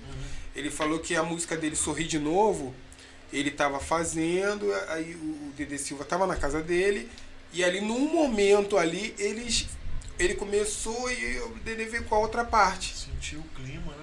Entendeu? Eu acho que essa sintonia, o momento, a hora. Mas de eu chegar e, sei lá, as, as pessoas até me mandam. E eu já explico, ó, eu nunca consigo. Pode, pra não pessoa não achar que eu tô com má vontade. Eu recebo, eu ouço, vejo e tal, mas eu não consigo, Léo. Então, é, é, é, pra mim é assim, eu tô lá. Eu posso estar é, em qualquer lugar. Por isso que hoje, graças a Deus, nós temos o, o celular, pode, pode gravar. Mas eu já perdi é, várias músicas porque na rua, porque vinha aquela Sim. inspiração e eu não tinha nada onde gravar, onde anotar. E eu perdi. E é assim, cara. É assim comigo. Uhum. Se eu receber, eu tenho que escrever logo. Até porque eu não gravo as letras nas minhas próprias músicas, né? É incrível. Eu, eu, pra decorar uma música, eu tenho que escrever. É incrível, eu não consigo. Eu, eu às vezes, se, a- quem me vê tocando guitarra lá na igreja, se, se prestar atenção, tem hora que eu fico assim, ó, pro telão. pra ver a letra, porque eu não sou muito de, de sacar letra, entendeu? Então, é, é, é- essa eu acho que é a diferença. E isso é uma, é uma influência que eu tenho muito grande do Pedro. O Pedro, ele é, é dessa, dessa escola de composição, sabe? De fazer aquelas letras que você fala, cara, tem um selo ali da, da- do, Espírito Santo. Sim. De você chorar, de ver. Tem, tem, tem, tem, tem letras dele que, que é inesquecíveis, cara. Eu, se bobear, eu conheço a maioria das músicas do Pedro. Cantor, eu vou falar, é do Pedro. sabe? Às vezes tem gente, amigo dele, amigo nosso comum, que conheceu ele depois, que às vezes me mostra. Cara, essa música aqui eu, eu conheço, cara. Já conheço na época que ele fez. Então, assim, é, essa influência eu tenho muito dele, porque eu também ouvia nessa época. Cláudio Claro, Ademar de Campos, Azaf Borba. É, é, é, cara, é- era, uma, era, uma, era uma geração que você ouvia, é como se fosse a palavra dos dias de Sim. hoje. Aí, por isso que assim, eu não critico, Uhum. não fico comentando, batendo, fazendo é, polêmica. Mas tem músicas que, cara, eu mudo de, de estação. Eu já não ouço rádio por causa de uma leva de músicas que você fica assim, cara. É, hoje a gente, hoje a gente meio que, que agradece a Deus porque o controle tá na nossa mão, né? A Exato. internet ajuda muito a você ter ser mais criterioso naquilo que você Sim. vai ouvir, porque você escolhe, né? No rádio, realmente, no rádio vai tocar três músicas. Se você não tiver outra opção, é provável que você ouça três músicas ruins. É, isso aí. Eu já, eu vou te falar que eu até tento. Às vezes o celular que eu, às vezes à noite eu boto assim. Eu falo, ai, gente, realmente não, não dá. A gente tá falando dessa coisa de dividir canção, né? Da dificuldade que é de você continuar uma música do outro por questão de inspiração divina. É, e aí, quando se torna profissão o ato de compor, você entende como funciona o mercado, seja o mercado gospel ou o mercado secular. E quando você entende a fórmula do bolo, Sim. você consegue fazer músicas que vão se encaixar ali perfeitamente, que às vezes elas vão ter base bíblica, vai ter mensagem, mas que não necessariamente é uma música inspirada por Não, Deus. não. Não é uma mensagem de Deus pro povo, é o compositor que entendeu o mercado e Isso. colocou a música ali. Então, nessa hora eu acho que é mais fácil você pegar uma música pela metade e Isso. gravar. Eu lembro de uma experiência no secular, cara, com o Fábio, o Fabinho que hoje tá no, lá, na- lá no louvor com a gente Sim. tá fazendo baixo e violão, né? lá. Isso, isso. É, mas o Fabinho me acompanhou durante alguns anos no samba. Nós dois desviados, né? E a gente tocou junto. E eu lembro que eu tinha uma música que o refrão era muito ruim. E eu tava tentando a todo custo colocar aquela música como uma música de trabalho do grupo, cara. Eu, eu não sei se eu tinha noção que o refrão era ruim, mas eu Uhum. tinha essa música e o refrão era ruim. E aí, um belo momento, eu mandei a música pro Fabinho, porque a galera não ouviu a música, gostou, mas pô, esse refrão não tá legal. Aí eu fui e mandei pro Fabinho, falei, Fabinho, se ele estiver vendo, aí ele vai ver depois, ele vai confirmar isso aí. Aí eu falei, Fabinho, me ajuda a fazer um refrão aí, cara, pra essa música. Aí ele foi no mesmo dia mandou a música de volta, cara, com um refrão, outra coisa muito Aham. legal, a cara do mercado. Sim. E a música foi muito boa. E aí, enfim, a música virou a música de trabalho, Trabalho. do grupo, né? Mas eu acho que é isso, né? Eu acho que quando você entende mesmo o formato ali do bolo, você vai e faz. Mas em se tratando de evangelho, cara, eu acho difícil você realmente concluir uma música dos outros, porque é a mensagem de Deus, né? Interromper a mensagem de um para reiniciar com o outro, pode ser que você perca a mão ali no caminho. Eu até acredito que muita gente não, assim, não concorde com o que você está falando aqui. Eu concordo com o que você está falando Uhum. também. É, porque quando você mexe com aquilo que é precioso para certas pessoas, né? Ele vai tentar, ele vai defender. Vai defender. Tem o direito, mas. Eu não gostei do refrão quando o Fabinho mandou de cara, mas depois eu vi que era bom. Sim, Porque era minha, era minha obra, por mais que eu tivesse pedido ajuda. Por isso que é necessário que, que as pessoas tenham as, as experiências é, no Evangelho para elas entenderem que que realmente quando a gente fala de, de coisa de Deus, de, de mensagem, é aquilo de que você fala assim, ó, Deus me deu e não deu nada. Exatamente. E, e hoje, hoje, como eh, nós falamos ali no- na época do, do Maracanã, de, de hoje temos a questão de ver, ah, né? Hoje a gente tem necessidade de postar foto o tempo todo, né? O tempo todo. Então, assim, você acompanha meio que diariamente a pessoa. Então, você vê, às vezes, assim, pô, o cara. Vou vou dar um caso. Aí, Rogério compôs, compositor da música tal, tal, tal. Pô, ele tá falando sobre isso, sobre isso, sobre isso, sobre aquilo. Aí o cara vai lá no meu perfil, Léo, ele olha o meu perfil ali. Exatamente. Por aí você consegue sacar. Exatamente. Não, mas o que? Cara, não tô falando. É, dá, cara. Não tô falando de, de espiritualidade, de nada. Tu consegue sacar, pô, cara, não tá batendo isso aqui não, não tá batendo. O cara tá falando sobre isso. Não só o cantor, o músico, o pregador e tudo mais.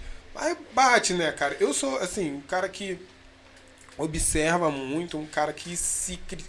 Eu me, me analiso muito, me olho, olho muito pra mim, né?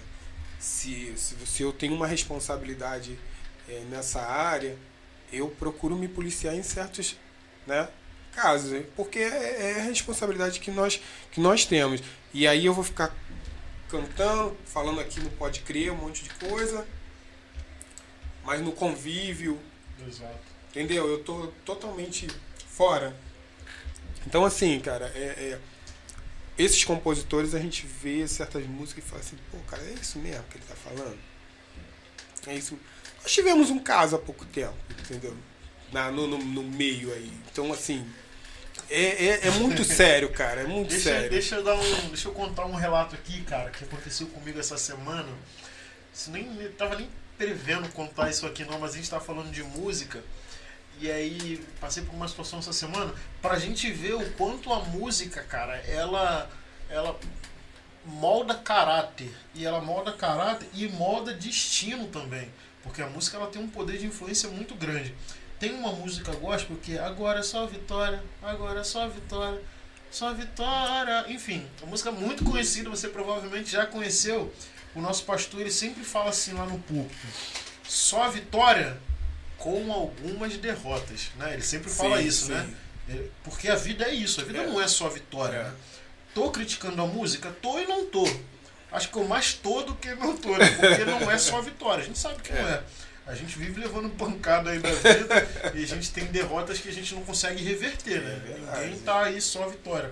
Mas eu encontrei um colega, cara, essa semana, eu tava indo pro trabalho, né? E aí eu passei por ele, eu passei de moto, ele deu um grito, e aí, Léo? Só vitória! cara, na hora, eu ele é evangélico, na hora eu lembrei do pastor Paulo César. Aí eu passei de moto, eu passei devagar, né? Passei, eu olhei pra trás assim, ó, com algumas derrotas.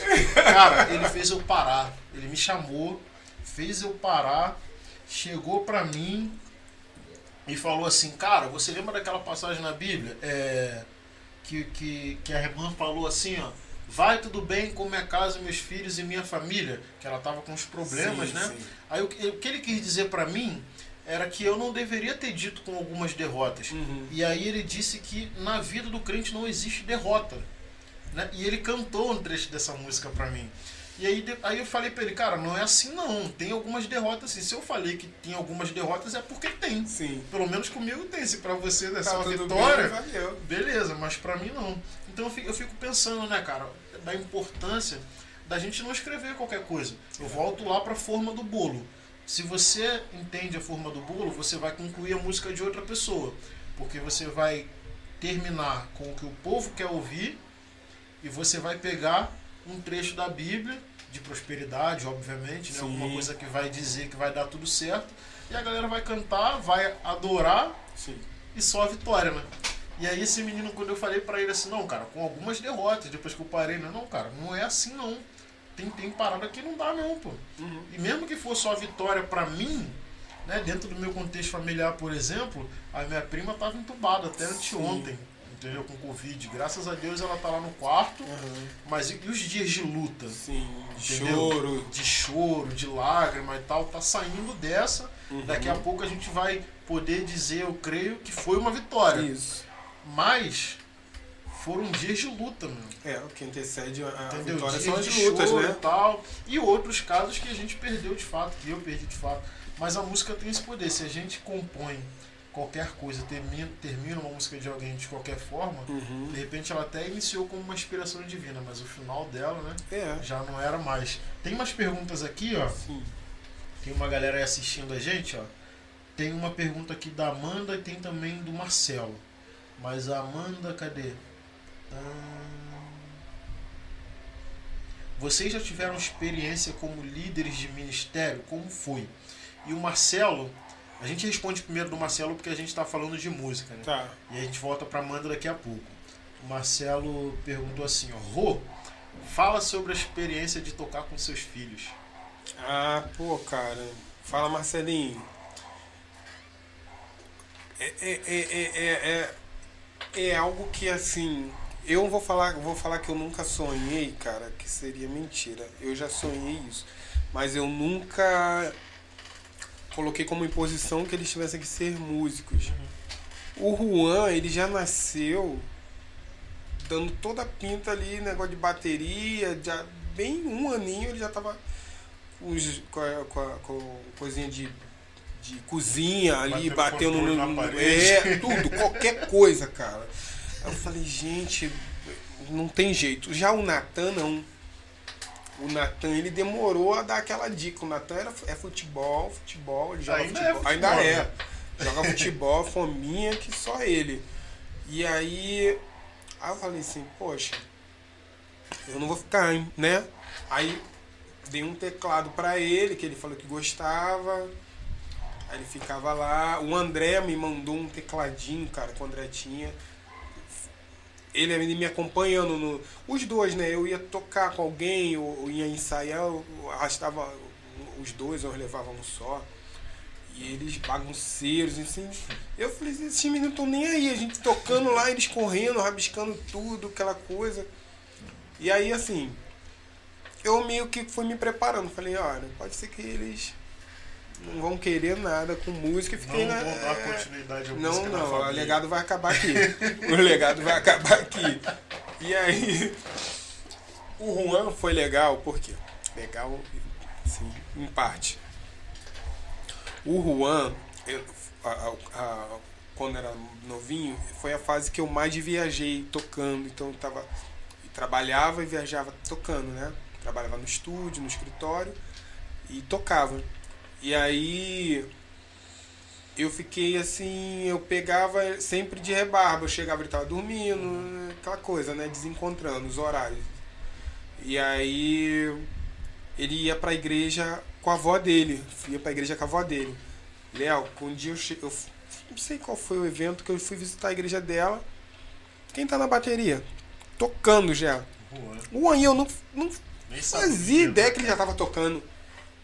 Tocando pra idade é o ruim dele. de tá na estrada, né, cara? Exato. Você tava trabalhando, ministrando aí, rodando, rodando o Brasil aí nas suas experiências. E você acabou que levou um susto, né? Porque chega em casa e Perdi, tá essa, tocando. perdi esse momento dele estudando. Eu nem sabia que ele estava estudando. Até com o Douglas, que eu acho que também tá ligado aí. O Douglas que foi, que foi o primeiro espaço dele, baterista lá, lá da Mangueira. E aí. Eu cheguei lá, como assim, cara? Tocando. E aí. tocando o- direitinho, né? tocando direitinho pra idade dele. E aí o pastor pediu pra, trocar, pra eu tocar uma música no, no, no culto. Porque ele tava na bateria. Pastor, E- muito, muito, esse pastor foi sensível, né? É, ele foi. Percebeu É, ali, ele né? me, e eu tava sentado lá Legal. atrás. E eu tava em choque ainda. Aí ele me chamou. Aí eu fui lá, toquei, fiquei assim, dando aquela de que não, né, não tô ligando. Não, meio vou assim. dar moral pra esse moleque. É, né? e ele, ele todo animado que tava do meu lado tocando, assim. Então o Juan, ele começou a tocar primeiro com- com- comigo. E aí quando eu mudei, um amigo meu abriu uma igreja e pediu uma ajuda. Eu fiquei um tempo indo lá ajudar ele, mas eu era ainda da Nova Jerusalém. E eu levei o Juan. Comprou, compramos uma bateria nova para a igreja. O Juan tinha que ver, ele tomou conta da bateria. Eles viam o baterista de fora e ele sentava assim na bateria. Fechava a cara. É, aí quando alguém tocava, depois ele chegava assim no braço, é minha vez. Aquele bem criança, né? É minha vez, meu filho, calma, na próxima. Então assim, foi o Juan. O Natan passou um tempo, aí eu tô vendo ele lá em casa tocando, ensaiando. Aí ele teve umas aulas é, com um rapaz lá do lado da nossa casa, de uma igrejinha. E ele sempre no, no, YouTube, o Natan sempre foi de pesquisar. E aí ele foi na. Depois ele teve umas aulas com o André. E aí até o, Nathan, o Marcelinho deve estar falando do vídeo que eu fiz, né? Lá no Instagram. E aí um dia eu tô assim, cara, pandemia, minha casa, um- uma guerra tremenda, três criancinhas e três adolescentes, cara. Nada mudou, né? E Ainda nada é assim, mudou né? e eu. E, não, tá pior, né? Não podia sair de casa, não podia É. nem sair de casa Ah, pra, gritar, pelo menos. Ah, não aguento mais. Vou embora. Tchau. podia chegar Vou na rua, a pegar- polícia ia mandar eu voltar. Vou pegar minha esposa e vou embora. Vou embora. Vou deixar vocês aí. Vocês que lutem. Cara, e e eles também estavam. Pai, eu tenho que sair, eu quero sair, não aguento mais, isso aqui. Eu falei, eu tenho que distrair esses garotos. Aí eu falei, Amanda, pega a câmera, eu vou chamar eles pra montar um som lá fora e a gente ficar tocando. E aí eu falei, Juan, pega a bateria, Nathan pega o teclado. Aí eles, na hora. Pegaram e aí nós fizemos um, um vídeo e o Fabinho botou a voz e tal, e postei lá no Instagram. Foi uma chuva de comentários. vídeo. É, Legal. e aí assim. Tem que fazer mais, inclusive. É, tem que fazer mais, tem que fazer mais. Então, eu até pensei essa semana de fazer. E aí nós fizemos ali, cara, é, é uma realização, assim. Eu ainda tem, ainda tá, ainda tem mais quatro ainda, né? Falar É, agora as meninas. quatro, né? A Júlia começou a cantar, né? A Júlia tá querendo, tá começando a cantar e ela tá lá com, com o ukulele. ukulele e agora tá aprendendo a tocar contrabaixo. Ih, olha aí. Eu falei, Tá é, no sangue, né? é, eu falei, ela agora ela ainda tá num processo de, de escolha, né? Mas vai chegar uma hora que sempre tem aquela hora que não é isso. Hoje você tá no altar com o Juan, né? no Ministério de Louvor, né? E aí? É, o Juan, o Juan tá no Ministério de Louvor e o Natan ainda tá no, no- Tá nos, os nos adolescentes. adolescentes. Mas o Natan já, o Juan já tá tocando muito bem, né? É meu, é meu filho, Não, mas tá tocando sim. tá tocando. O tio dele é baterista também, o pastor Anderson. Então assim, eu acho que o, o- o- Ele estudou O- com o Vini? estuda com o Vini. Tá Ele com estuda Vini, com o né? Vini até O hoje. Vini é nosso líder do louvor, né? E o Vini é o que deu a. Excelente a- baterista, É o que deu por a- aquela maturidade. O Vini ensinou a parte é, leitura. O Juan chega em casa, a música é escrevendo, cara. Eu, Tá certo. eu tenho a. a- a- É, e o Vini é tudo certinho, né? Porque a gente vai pro O Vini ensaio, leva lá. O Vini tá com a música toda escrita. A gente vai falar, é assim, não, não é não. Olha já aqui, busca, ó. é, ele já Tá busca ó. escrito. Não tem essa não. Exatamente. É aquilo que o André falou. Não vai passar perrengue. Isso aí não vai passar. Não vai passar perrengue. Ele escreve tudo, ele põe lá. E ele ainda vai participar da live da Júlia, da, É, da, né? na- da noiva do Marcelo. E ele. Dia 24, né? Dia Eu vi que 24, ela botou no é. E, é. Marce... e o, o Natan 24, vai tocar é teclado. 24 de julho ou junho? Julho. Julho, mês que vem. Mês que vem.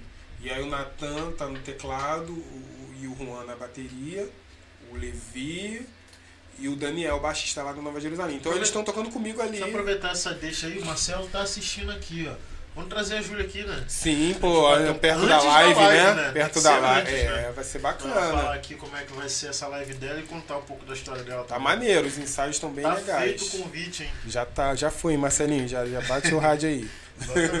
Só confirmar a data. Mas enfim, respondendo a pergunta do, do Marcelo, né, cara? Marcelinho. O prazer de tocar com os filhos. Marcelo me perguntou não, mas deixa eu falar aqui rapidinho. Aham. É, cara, o meu filho, ele ele nunca se mostrou interesse pela música, né? O Felipe tem Uhum. 12 anos. E aí ele ele ali pelos 6 anos, ele começou a se interessar. aham. Ele pediu o violão, ele me via tocando violão. Eu não toco violão. Ele por conta própria pediu. Foi. Aí emprestei o violão pra ele, porque na época, na escola dele no município, era integral, e de tarde tinha. Tinha. é, como é que era o nome? Eu não lembro agora, mas tinha um projeto lá de música da própria prefeitura Uhum. e os alunos à tarde, na, na- no, no- no contraturno, tinham aula. E ele foi fazer aula de violão lá. Aí do violão, eu tinha um teclado, tem um teclado ainda que tá ali. Ele foi pro teclado, pediu o teclado também, levou o teclado, ficou em casa, aprendeu a fazer algumas coisas. De vez em quando ele mandava vídeo pra mim, Aham. é, Fazendo os acordes. tocando, tocando já, fazendo alguma coisinha e tal. Fiquei surpreso, porque uma criança que não queria saber Aham. de música, de repente, começou a tocar violão, pegou o teclado, e aí largou os dois. E do nada ele mandou um, um- A mãe dele mandou um áudio pra mim com ele cantando. Cantando uma música aí, cara. Fez um sucesso aí uns três anos atrás. Uma música secular, não lembro, cara. Mas o Felipe extremamente afinado, cara. Sério. Aquela vozinha de criança. Aham. Mais afinadinho. Já, aí, já, isso, uns três anos atrás, ele vai, fazer dois agora, nove anos. Afinadinho. Aí, eu- aí foi quando eu tomei um susto mesmo. Porque Aham. assim, o violão e o teclado Sim. me assustou, mas não assustou muito. Eu achei que era coisa de. de. Não sei se fase, Fase, não sei, é. ou da escola, porque Sim. tinha lá na escola de música. Mas quando o Felipe cantou, que a mãe dele mandou um áudio pra mim, que até ela ficou surpresa, eu pensei, opa, vai ser cantor. Já fiquei feliz. nunca forcei a barra, nunca forcei a barra, igual você. Sim. A gente não tem que forçar a barra pros Deixar nossos filhos, deixa eles. Até porque, aí eu vou jogar polêmica aqui no ar. Ih, caraca. É tão difícil ser músico, cara. Tanto É. preconceito, tanta luta. A música é muita ilusão. É. Ilusão no sentido de quê? Do meio artístico, né? Porque Uhum. tem muita gente e é como se fosse um sorteio. Pum, você, você conseguiu, você isso, você aquilo. Muita gente fica pelo caminho, como Isso. qualquer outra profissão, mas eu acho que a música é mais ilusória. Então eu confesso, cara, apesar de ser músico, que eu gostaria que meu filho sofresse menos, né? Claro, ele vai fazer o que ele Sim. quiser, mas se ele não for músico, talvez ele alcance o sucesso com mais É. facilidade em outra área, né? Não se iluda tanto, né? Vamos dizer assim. Porque o acesso às, às pessoas grandes é, é fácil. É fácil. É. fácil. Aí nessa você começa a criar expectativa. Isso exatamente. vai, as esperanças ali, né? Exatamente. Ih, meu, Porque realmente é fácil acessar, mas conseguir que o seu contato seja efetivo é que Cara, são outros 500. Meu primo, meu primo mandou assim pra, pra minha mãe, né? Eu gravei um programa com, com a Nova Jerusalém e era voz e violão. E ele assistiu. Aí ele, caramba, aí meu primo mudou de vida, né? Mandou pra ela. Sabe de nada. Aí minha mãe falou, por que ele tá na televisão? Tô falando, é muita ilusão, cara. É muita ilusão. Aí voltando aqui, meu filho, pô, isso dois anos atrás, três anos atrás, cantando afinado, cara. Bonito demais, sabe? Sim. Eu vi ali que quando. Se ele, se ele quiser, ele vai ser cantor. Não tô falando É. de sucesso, tô falando de cantar. Aham. né? Ele pode ser cantor. Aí, cara, semana passada, 15 dias no máximo atrás, a mãe dele mandou uma foto do material dele da escola. Tinha uma pergunta assim, é, de- é, mais ou menos assim, de qual, de qual área da arte você gosta? Uma parada assim, era, é um trabalho de arte. Sim. A resposta dele, eu não gosto de nada na arte e detesto música. Como assim?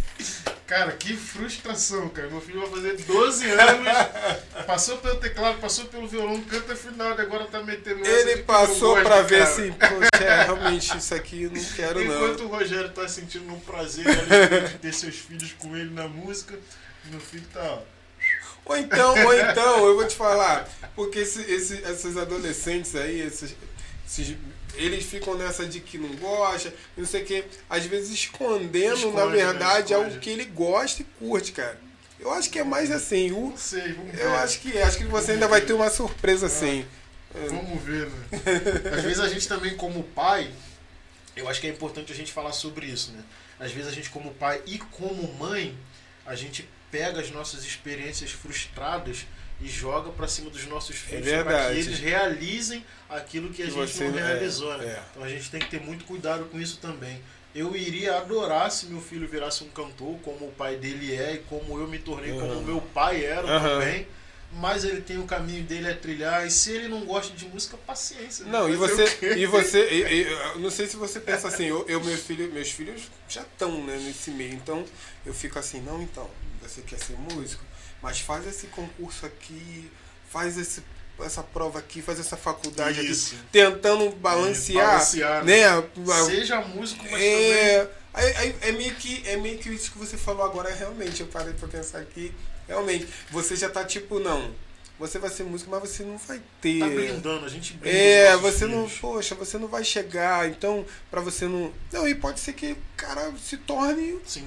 bem sucedido e consiga, além de trabalhar na- com a música, e ter outras, outros Exatamente. planos ali, né? Até porque a música é uma profissão, né? Então, se, se os nossos filhos quiserem ser músicos, glória a Deus. Isso aí. serão e serão excelentes naquilo Isso que eles aí. querem. né? E Nosso- vamos apoiar e acreditar é neles, né, Léo? Mas a gente, como tem as nossas experiências, a gente também tenta blindar eles, né? Vai ser, vai ser, mas é difícil, Isso. né? Tem outras opções também, então vai lá, faz o que você quiser, mas como pai, como mãe consciente das dificuldades da vida como um todo, nosso caminho é orientado. É isso aí. Então a gente vai blindando, vai protegendo ali. E a Júlia já aqui, ó. Já tá Tá aí. mais que aceito o convite, ó. Pô, assim ao vivo? Ao vivo, ao vivaço. Pô, Júlia, vai ser um prazer, né, Léo? A gente vai ser um prazer, a gente vai fechar essa data aqui com toda certeza pra você vir bater um papo com a gente aqui. Pô, maneiro, hein, Júlia? Cadê? Eu acho que tinha. Ah, a pergunta da Amanda, Hum. que eu pulei, né, pra gente responder a pergunta do Marcelo. É, a Amanda, aí ela já botou aqui, ó, vocês já tiveram experiências, experiência como líder de ministério? Como foi? E aí, cara, você teve alguma Como líder, como líder de ministério? Eu já eu fui líder de ministério de, de louvor duas vezes. Uma porque é, teve uma fase da, da minha igreja lá na Mangueira, a minha primeira igreja, que o pessoal começou a demandar da igreja.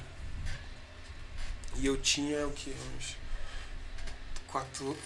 Ai, sei deixa eu ver. Eu devia ter uns 17 anos. 17 anos. E eh, eu tava pra entrar pro quartel, é, uns 17, 18 anos. E aí eu vi que não tinha mais ninguém e a coisa ficou solta. Por não ter ninguém e eu amar aquela igreja, eu, eu, eu- acabou que eu era o, o do- o último. Eu e um amigo meu baterista, o, o Paulo Ney, eu falei, eu vou lá me, me, me oferecer Paulo? pra. Paulo Ney, apelido Ney, Paulo Ah, Ney, né? Ney. Ah, tá. Pensei que era Paulo Ney. Tem um colega Paulo Ney que que já foi ali da região.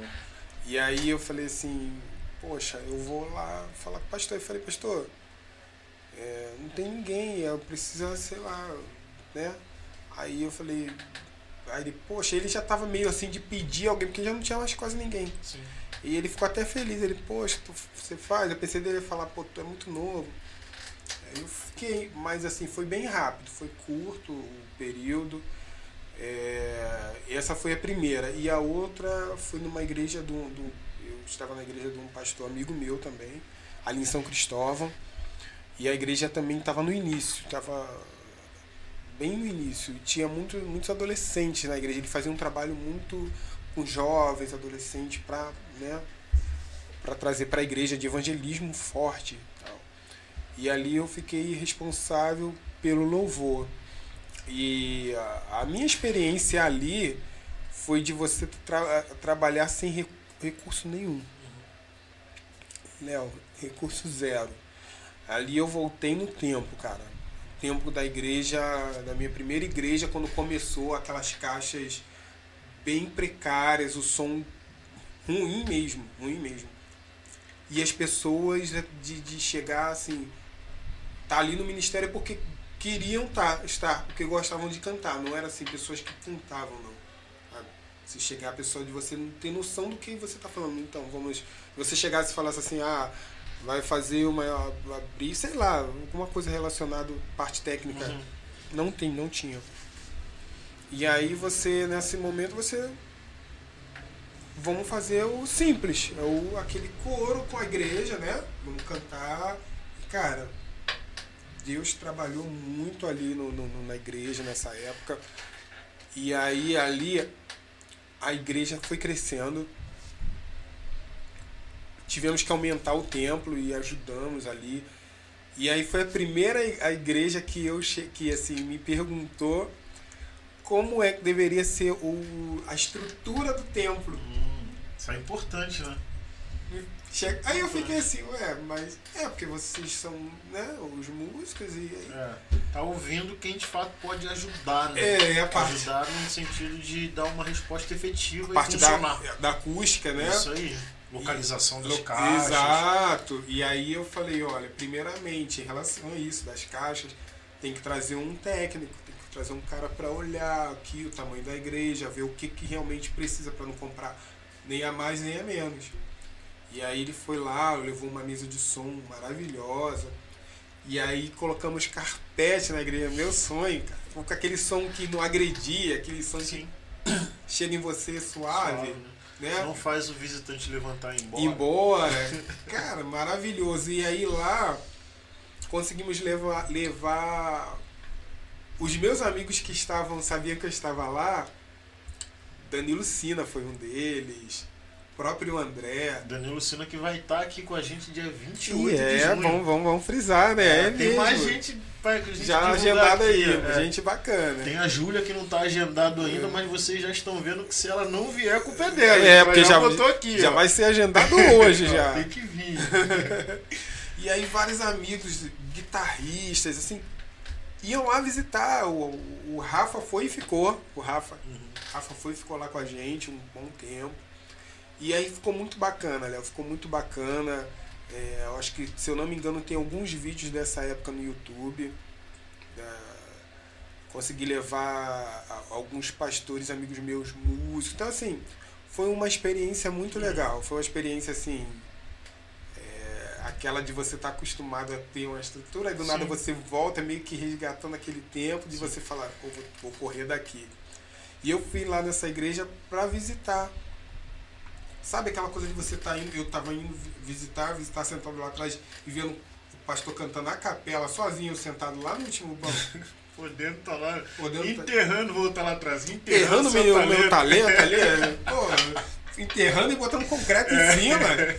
E aí, aí eu falei com ele assim, meio que tipo assim, ai Senhor, que eu não me arrependo do que eu estou fazendo. Mas o próximo culto que você precisar, pode me chamar que eu toco. Ele na, ó, na hora, né? Ele, o quê? Não, claro, já no outro culto eu já tava lá. Então, assim, foi uma experiência muito bacana. A igreja tá lá, graças a Deus. É, é eu não sei se mudou o nome, mas antigamente era ID. Era ID. E ali em São Cristóvão, na rua Sinimbu. Cara, foi um, uma fase muito, muito bacana para mim. Muito, muito legal você se prontificar. Às vezes a gente tá sentado ali no banco e aí tá vendo uma, uma atividade acontecendo, né? E a gente sabe que pode contribuir, mas a gente fica se prendendo, né? É, e aí não vai, não contribui. Aquele medo, né? Às vezes nem sente a, a consciência pesar, né, cara? Não. Porque a consciência pesa, né? Ou deveria pesar, né? Mas isso é um caso que lá na. É, quem mora em comunidade sabe disso, né? É, até falamos um pouco disso na, na, na, na no bate-papo passado com o André essa briga de, de denominações, né? Na, lá na Mangueira eu era da Batista. Isso não acontecia. Uhum. Aí lá tinham celebrando Deus com a Mangueira que fazíamos. E a iniciativa era sempre da minha igreja, Batista. Mas ninguém falava assim, é da igreja tal. recebiam, todas as igrejas da Mangueira recebiam cartas e já era um, um- um evento anual. Sim. E aí o que, que acontecia? Todas as igrejas iam lá para a quadra da Mangueira, aí levavam cantores e até o, o- o- saudoso Paulo César Graça e Paz, que o pastor Paulo César falou, eu conheci lá Sim. ne- nesse evento. E lá você fazia, eles arrecadavam com jogadores de futebol, o Jorginho, o Bebeto ajudavam muito. Jorginho lateral, né? Era brinquedo para as crianças, cesta básica, brechó, é, mas era o brechó sem você dar o dinheiro. A pessoa chegava, falava necessidade, Sim. a igreja dava Doação. uma, uma roupa, é, cursos, indicações para cursos, indicações para emprego, social, a parte social. E aí, o Que é a responsabilidade da igreja, né? Léo, era um trabalho. É, exatamente, era um trabalho maravilhoso, cara, que vem nesse lado social to- total.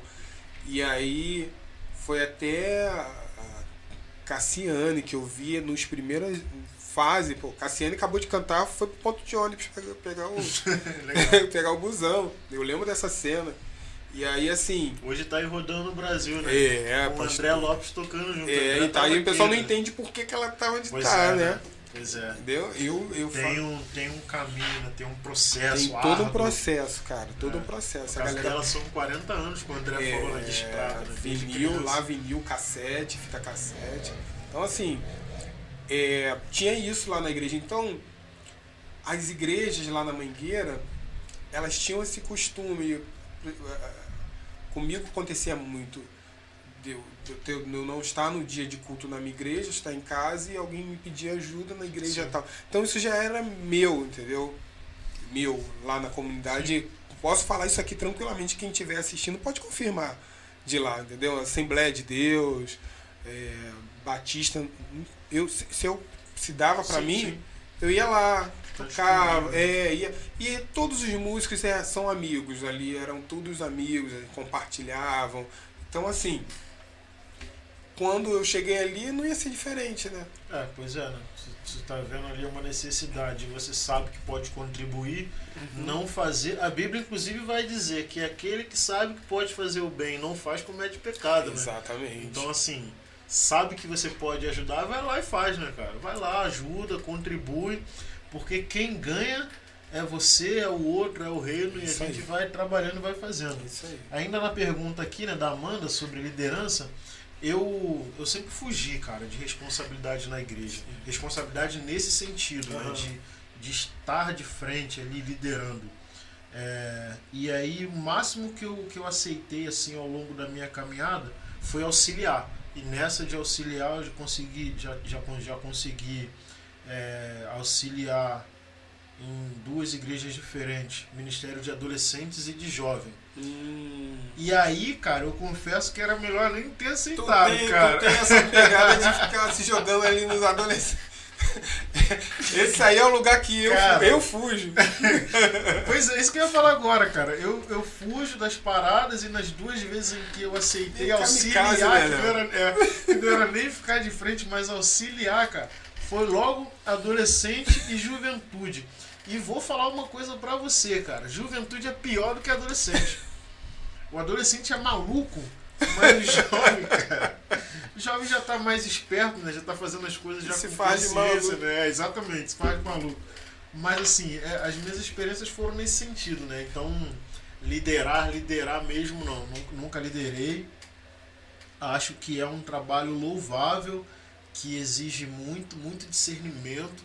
Né? Eu acho que o líder, é, antes de qualquer coisa, né? ou o tempo todo, precisa o tempo todo estar pedindo discernimento, mais do que mais do que pedir palavra, mais do É. que pedir revelação, mais do que qualquer coisa, eu acho que é o discernimento mesmo, porque, cara, as coisas acontecem assim, no- vão acontecendo, né, nas experiências que eu tive assim de auxiliar, chegava cada situação que para você tomar uma decisão, né, bater ali o martelo, tomar um veredito, é, são coisas bem difíceis, cara, bem difíceis mesmo. Do tipo um exemplo que eu vou dar que não foi do que eu passei, mas que tá na Bíblia ali, né? Daquele rei lá, daquele cidadão que mandou dividir a criança no meio para poder saber qual era a mãe. Exatamente. Esse grande cidadão aí que nós conhecemos pelo nome de Salomão, sabe demais. Eu acho que é isso, liderar é isso, né? Pedir discernimento porque estar entre jovens, entre adolescentes, ou melhor, estar entre seres humanos exige muita sabedoria. Vou te né, perguntar cara? um negócio aqui dentro desse, Hum. desse, desse exemplo aqui. Léo, tu não acha que o, o problema de liderança na igreja não é por confundir a questão de ser líder e se envolver na vida da, da, da, da- da Concordo. pessoa? Concordo plenamente, cara. É é porque eu, eu, infelizmente, eu não posso dar um, um exemplo real da, de uma situação assim que foi bem séria que eu presenciei, né, num- numa dessas passagens como auxi- auxiliador de liderança.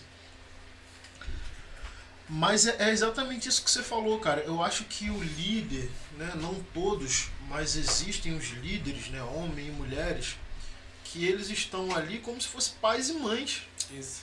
E aí entra demais na situação a ponto de não conseguir resolver. Uhum. Né? Porque como você, ah, quando, quando você se coloca como pai ou como mãe, né? um exemplo prático disso é quando, seu, quando sua filha faz uma besteira. Como é que você trata ela? Sua- A sua filha mais nova. Quem é a mais nova? É a, A Isabela. Isabela. Né? Fez uma besteirinha ali, como é que você vai tratar a Isabela? Você vai ter que cheio de dedo, né? Uma Uhum. criança, é a sua filha Coloca o emocional ali. o emocional toma conta de você e às vezes você vai rir do erro que ela está cometendo, Uhum. porque se torna engraçado. né? Então você, ah, minha, olha o que minha filha É, fez. ela cara. é. Né? Você sabe Uhum. que é errado, mas é bonitinho porque é uma criança cometendo um erro, então se torna engraçado. Eu acho que o problema da, de algumas lideranças é exatamente esse, é tratar o liderado como filho. E aí eu vou falar então, quer ver, por exemplo, que é até polêmico falar sobre, sobre falar isso, mas filho espiritual, por exemplo, né? Uhum. Você pega ali e aí você trata como um filho espiritual no sentido de que você está formando o caráter religioso dele. Né? Eu- é, E quando acontece uma falha, você está tão envolvido na situação, cara, tão envolvido, que você não consegue ser justo no seu julgamento. Uhum. Você está tratando de fato como um filho. E isso faz com que você crie um grande problema, cara, na, na- nos seus liderados. Porque sempre vai ter aquele grupo que você não tem tanta afinidade assim. Isso. E para esses, o martelo vem. Você acaba tendo dois pesos, né? E aí você medidas. entra na questão de ter dois pesos, duas medidas. Eu acho que talvez esse seja o principal problema de você ter grupos, né, departamentos ou ministérios divididos. Né? Uhum. Porque talvez, por mais que as pessoas tragam problemas, a liderança ela tá ali para resolver esses problemas de alguma forma, né? Ela não é obrigada a resolver. Em alguns casos você joga para cima. E quem tá acima é o teu líder, né? Que no caso é o pastor. Então ele vai lá, entra e resolve de alguma forma. Se nem ele conseguir resolver, ele vai no pastor dele, que é Isso. Deus, né? Uhum. Vai lá, ora, bota o joelho no chão e pede para que Deus traga a solução. Mas no geral, cara, eu acho que é isso aí que você falou mesmo. Existe uma confusão muito grande entre liderar e uma confusão com paternidade e maternidade. Se envolve muito com a pessoa, daqui a pouco co- coloca o espiritual também, aí coloca, é. aí vai colocando. Porque se o, o, o cara que tem uma empresa ele se envolver com cada problema dos funcionários, Não, é, é, é- e é exatamente aí, cara. Quando você se torna empresário, né? Por mais que você tenha que resolver os problemas de conflitos de pessoas, qual é o seu objetivo? Né? Você tem uma empresa. isso. E essa empresa precisa prosperar. Ninguém abre uma empresa para fechar a empresa por falência. Né? É por isso que o empresário ele é visto como uma pessoa fria. Não funcionou, descarta. Isso aí. Né? Não estou dizendo que eu sou de acordo com isso, né? com esse descarte. Uhum. Mas a gente sabe que na vida real assim. é assim que funciona. É assim. Você produz ou você está fora. É. Na igreja é diferente. É. né? A igreja não é um- uma empresa Isso. que trabalha com É produção. Né? Na igreja é formação de caráter é uma formação contínua. Uhum. Só que existem casos que você precisa interferir diretamente, né? Falhas que acontecem, que você precisa afastar, Uhum. né? desvios de caráter que são normais no meio da igreja também. Sim, porque claro. nós somos seres, Seres humanos, humanos. então a gente vira e mexe, a gente tem um desvio de caráter, a gente comete falha e a gente precisa ser corrigido. Mas no caso do líder, que é quem corrige, se ele cria uma relação de maternidade, de paternidade com aquele liderado, não tem correção. É. Né? O que vai acontecer é vai passar a mão na cabeça e, consequentemente, em paralelo, você desagrada o resto do grupo. né? E aí você vai ter um problema, porque você vai ter um cara ali meio que mimado, Mimado. porque. é, não, eu sou o preferido do, do, do- coisa, tal, mesmo que ele não fale, mas ele sabe no fundo que não, comigo não vai.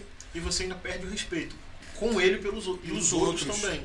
Que é pior. Exatamente. Que é a galera que talvez vai trabalhar direitinho, vai, vai, vai seguir no, no, no Exato. E aí você começa a ter um grupo problemático, né? É. De um problema que você não vai conseguir perceber que você criou, pela É. forma que você É. está tratando, conduzindo aquele rebanho, aquele pequeno rebanho que faz parte de um grande rebanho que é a Uhum. congregação.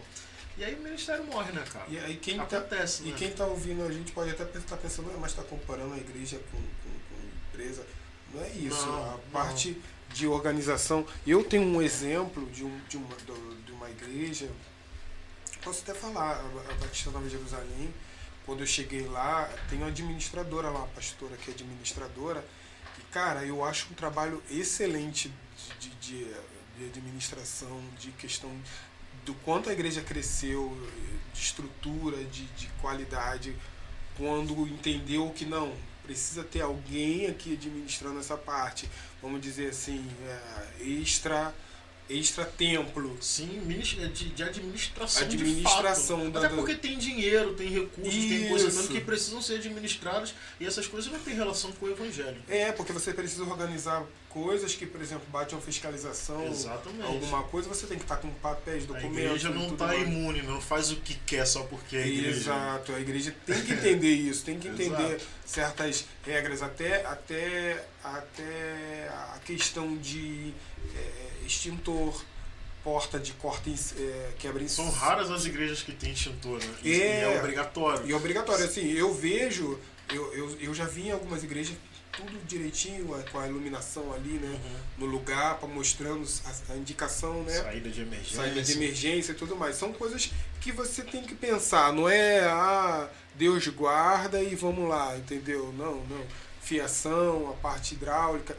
Cara, isso tudo precisa ter alguém que, sa que saiba assim de, disso, que tenha pessoal em torno dela, que seja remunerada por Que esse seja o- serviço, Olha aí, ó. entendeu? seja remunerada por esse serviço que ele Sim, está prestando claro, um serviço, claro. entendeu? É o que você é o que você falou, Rogério. Você tava lá na igreja, sentadinho lá atrás, e aí o pastor tá lá na frente fazendo a capela. Você pensou, pô, eu toco guitarra, né? Eu toco violão, Uhum. toco baixo, sei lá, não sei o que mais você toca, mas você toca alguma Isso. coisa que poderia fazer base para aquele, pra aquele pastor lá Isso. ter um, um, um som com mais qualidade. Né? Não que fazer capela seja ruim. Não. o cara tava trabalhando com o que tinha. Isso, ele E tá- glória ele a não Deus. parou, é. Não parou, exatamente. Mas você tava lá, viu que podia fazer e fez. né? Você saiu do seu lugar de, de conforto, Isso. vamos dizer assim. Como você falou, né? Pô, espero que eu não esteja tomando uma atitude errada.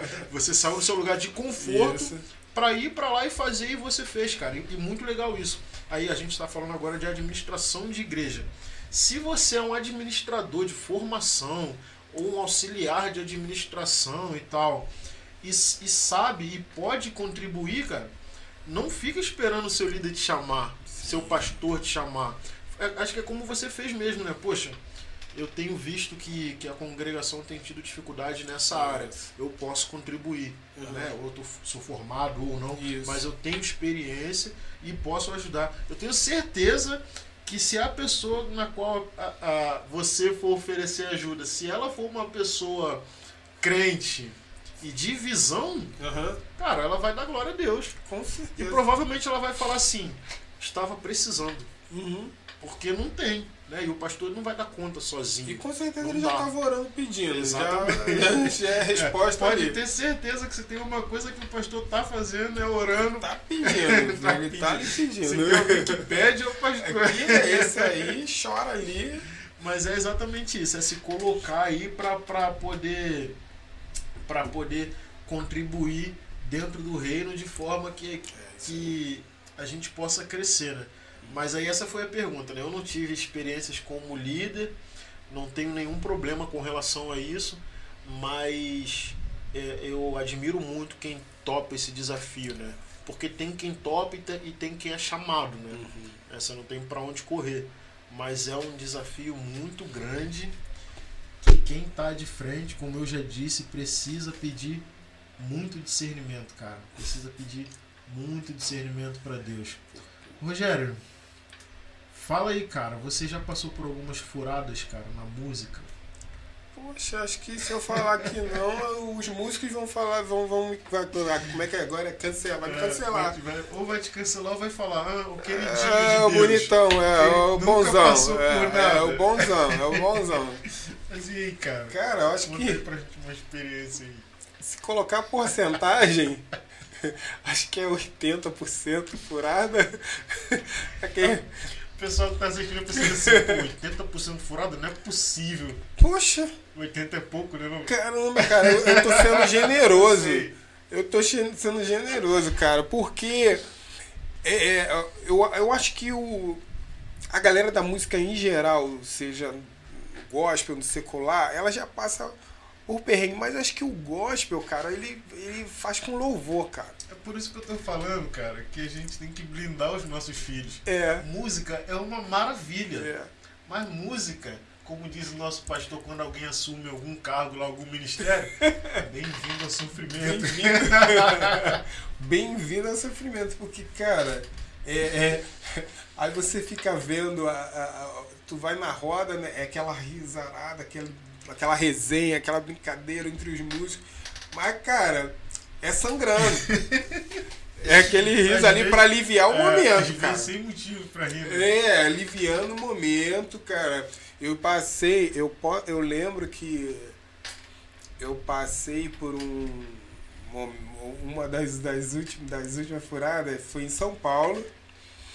E aí tinha que tocar em dois cultos de uma igreja. No mesmo, ah, no mesmo dia No não? mesmo dia, de manhã. Só que nós tocamos acho que uns quatro, cinco. No mesmo dia? É, e tinha mais. Caraca, mano. Tinha mais. E aí chegou um horário que a fome bateu, o mau humor bateu, já tava todo mundo já meio que já não fazia já a música direito. E aí levaram, vamos levar vocês ali no centro ali pra comer alguma coisa. Ah, beleza, agora sim. Léo, chegamos ali no centro, eles começaram a bater papo. Esqueceu do. Esqueceram da gente. Esqueceu do intuito da missão. mais uma horinha ali fora parando. E aí fomos já, já almoçar, acho que lá para as 5 horas da, da tarde, 4 e pouca da tarde. O Fábio, se tivesse, se estiver assistindo aí que ele comentou, ele sabe do que eu tô falando. Ele tava lá também, era o Batera lá. Cara, tinha umas, um- umas coisas que as pessoas, elas. Muito isso, de muito isso, tipo, você é voluntário, é pro Senhor, todas essas coisas, essas vozes ficam ecoando enquanto é, você tá ali. Então, é meio que, pô, já cheguei num lugar, chegamos cansados de viagem, não sei quantas horas de viagem, chegamos para tocar, aí nós queríamos ir pro hotel para descansar até a hora do culto. Aí o rapaz falou assim, depois de comer, almoçamos ali na igreja, né, com as malas. Aí ele disse, ah, vocês poderiam, pode deitar por aí mesmo. Você olha assim, ué. Por aí, só o chão, Só o assim. chão, ó. os bancos da igreja. Tivemos que, por conta própria, procurar um hotel. E aí chegamos e falamos assim, vamos ver o mais barato, porque não dá. Pode ter, de repente, vai ter alguém, não agora, né, ao vivo, mas pode ter alguém em algum momento aí assistindo essa, é, esse podcast que vai pensar assim: é músico em hotel? Mas não, não tem que ir de graça? Tem, Gente, tem. a gente vai chegar aí, vai Tem lá, cara. sim. Vamos lá. Chegamos lá, né? Aí o Tiveram cara... que pagar o, o, O hotel. hotel. Vocês mesmo. Isso, aí chegamos lá, aí o rapaz simpático, né? Geralmente chega alguém que tá simpático, né? Te atendendo. Aquela cara, "Ah, quantos quatro? Aí pegamos, aí no caso o cantor pagou, né? O cantor pagou. E Que aí, bom, né? Pô, não, né? Que bom. que- eu falei, é, é importante é, né, tocar nesse assunto. Aí subimos né, o quarto, super estranho. Chegamos lá, aí não tinha, não tinha toalha. Aí vamos ligar pra lá pra baixo pro cara. Cadê o telefone? Pra... Aí tem que descer. Aí ficava vendo um saindo, cada um saindo do seu quarto pra ir lá embaixo, pegar, voltar. Aí o quarto não tem aquilo, não tem aquilo. Enfim. Não tô falando porque a galera era, é correria. Sim. Música é correria. Não era esse o problema. Tô só mostrando as coisas. Acho que já criou uma casca, né? Já, já, não, cara, eu já, eu já, eu, eu viajei, foi o, o primeiro, primeiro dia das, dos pais da, da Júlia na escola. E aí nós tínhamos, falando assim, pô, não marca dia dos pais não. E os outros meninos tinham acabado de ter filho. Só que o que aconteceu? Marcou. Aí eu falei assim, gente, Ah, é o primeiro dia dos pais é da minha filha na escola, eu preciso estar lá. Então vamos ver um de madrugada pra você, mas com conexão.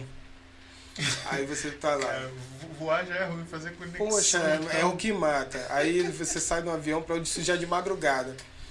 Aí de manhã eu tava Você voltou sozinho, então? Não, dia? os outros meninos também era. Ah, o deles era pior, que o deles era o primeiro dia dos pais. Ah, então deles. era- todo mundo tava no pacote. Entendeu? É, o meu, pais. eu, pô, a minha filha já tava grande, o dele não, Entendi. ela tinha um ano, ia fazer, já tinha um, era o primeiro ano deles como pai. Ah, tá, do deles. É, e aí voltamos, a banda, só o tecladista que é o Lucas, que tá aí, é, comentou aí, o Lucas que não, não tem filho. Voltamos, e aí, é, Léo, foi um desespero, eu tive que pegar um táxi e eu assim, e o cara, o taxista quer conversar.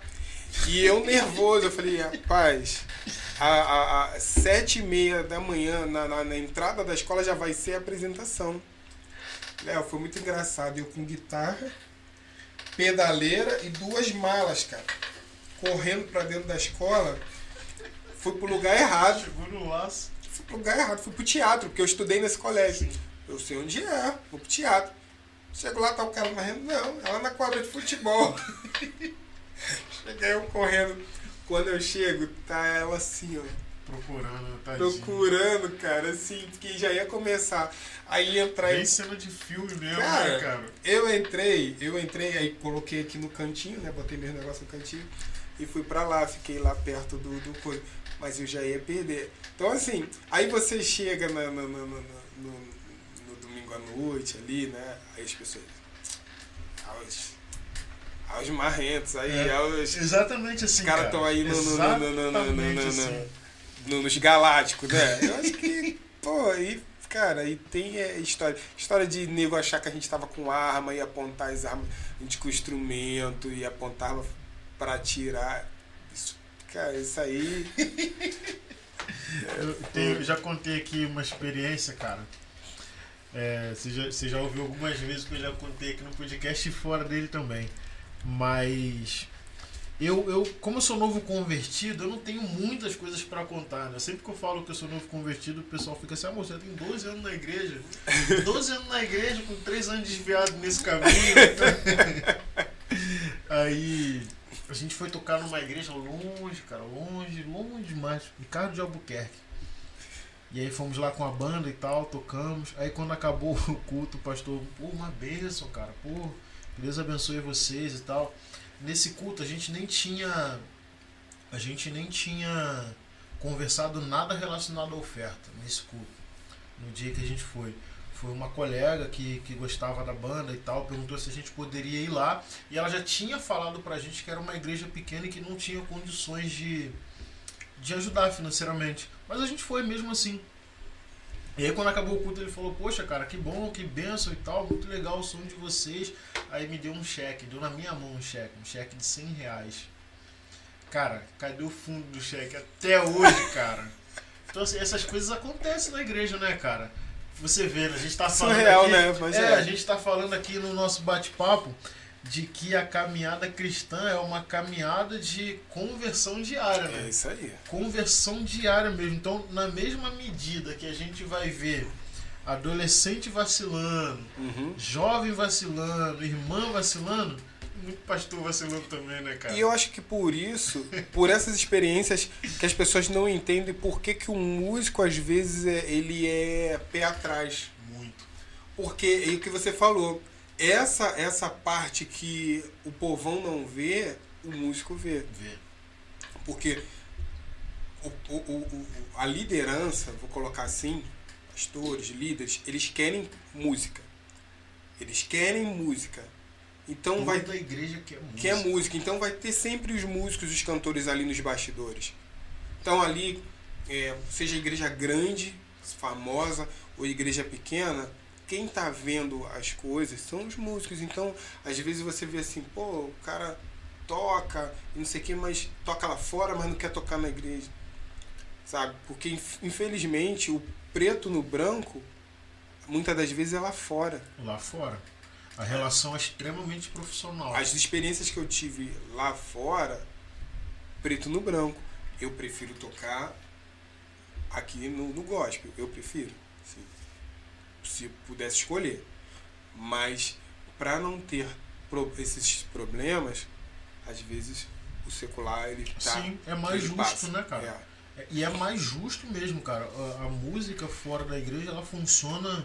inf- Quer dizer, fora da, é fora da igreja, entre aspas, né? Porque existe, existe o grupo na igreja que recebe em dia, né? Uhum. Que são os, os artistas consagrados. Mas eu acredito que até eles levam uns calotezinhos de vez em quando, né? É, cara. é. Mas, mas a questão da música fora da igreja ela funciona muito mais, porque não é nem vale o que está escrito, é vale o que foi combinado. Uhum. né? O que não acontece na igreja. Então, na igreja, é o que você já falou aqui também, o músico, o músico crente ele é muito generoso. Isso. Da mesma forma que a gente saiu para ir lá para Ricardo de Albuquerque, consciente de que era uma igreja sem condição nem- nenhuma de ajudar financeiramente, Uhum. normalmente o músico crente ele já sai no Preparado. amor, vou usar essa expressão, É. no amor. Ele vai pela obra, vai Isso. pelo, pelo prazer de tocar, de, de, de- de cantar. Porque no fundo, no fundo, é melhor você já ir preparado Melhor. para ir pelo amor Melhor. Do que não se preparar e levar uma volta. É. O que é muito comum na Ficar igreja. você ouvindo que você é mercenário, que você é aquilo, que você é aquilo outro. Eu acho que deve, as pessoas devem procurar saber mais as histórias dos, dos seus músicos, a igreja, os pastores dos seus músicos, o porquê de certas atitudes, o porquê dele fazer isso ou aquilo, porque tem história por trás Tem, disso. tem. Não é de uma, por, por, por nada. Ele não é um adolescente, ele não, não é rebeldia, ele tem uma, alguma coisa que ele está preocupado. Então, assim, é, por isso eu estava naquela igreja que eu te falei, sentado lá atrás. Por isso que eu cheguei na nossa igreja hoje, eu fiquei um tempo ali assistindo culto e tudo mais, conhecendo. Por causa dessas coisas, para você não se envolver logo e aí deixar o emocional entrar e você Exatamente. é, é, é, entendeu? Porque é, hoje eu não, não é que nem eu era, não é que nem você era antigamente, tipo, você sozinho. Ah, me machuquei, beleza, eu mesmo levanto, limpo. Uhum. Não, agora eu tenho uma família, eu tenho responsabilidade, Exatamente. entendeu? Já não é mais só você, né, cara? Exato, eu não posso mais pensar no, no- no individual. Então, eu tomo esses, esses cuidados, entendeu? E todos os músicos, não é para criticar, gente, é para entender que o músico ele vê muita coisa, o pastor ele vê muita coisa, o obreiro ele vê muita coisa.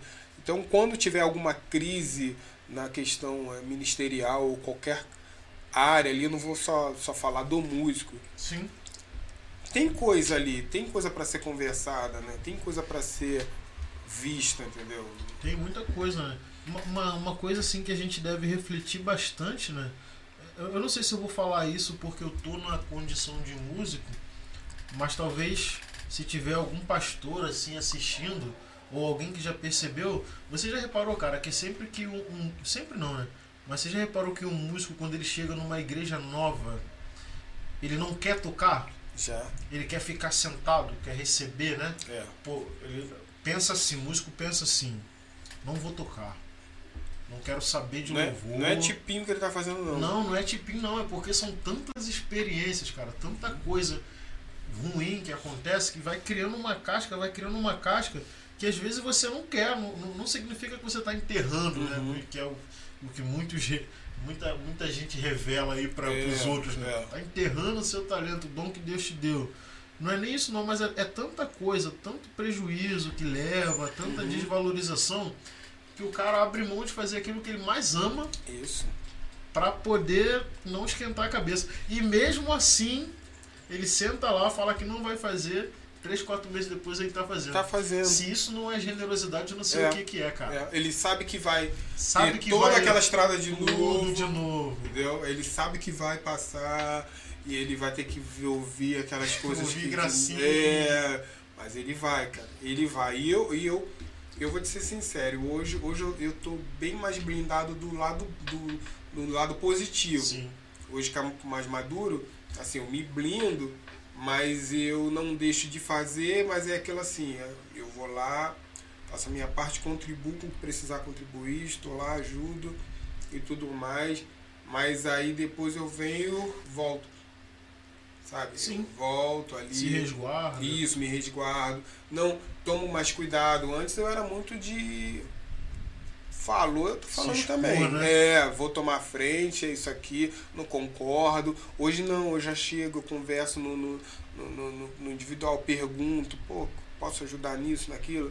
Pô, dou uma, ó, uma- se me perguntar, se alguém chegar e me perguntar, eu falo, ó, eu acho assim, assim, não é que é o que eu tô pensando é o certo. Sabe, com os cuidados que eu antes não tomava. Então, tem dado certo. Sim. Tem dado certo. É, pois é, né? Esse cuidado assim que a gente vai criando com o tempo, é, essa casca, né, que vai, que vai fazendo com que a gente se blinde dessas coisas, ela é muito necessária. E aí eu volto mais uma vez na criança, nos filhos, né, cara? É. A gente sabe, né, cara? A gente vive na pele, a gente sente.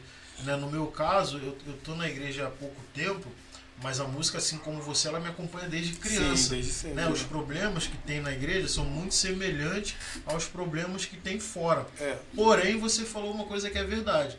Na igreja é pior. Uhum. Porque o que, que a gente espera dentro, do, dentro de um ambiente religioso? Por mais que a gente saiba que as pessoas são errantes, né, certas atitudes a gente não espera que aconteça dentro da congregação, como por exemplo passar um cheque sem fundo, Poxa, é. entendeu? E, e coisas graves, porque isso é grave. Você confia de olho fechado. Não, esse cheque com certeza tá com. Que foi o que a gente fundo. fez, cara. Porque na época o, o rapaz falou pra gente, cara, se eu não me engano, porque tem um tempinho isso, mas se eu não me engano, ele falou pra gente esperar uns três dias, eu acho. Uhum. Dois, três dias.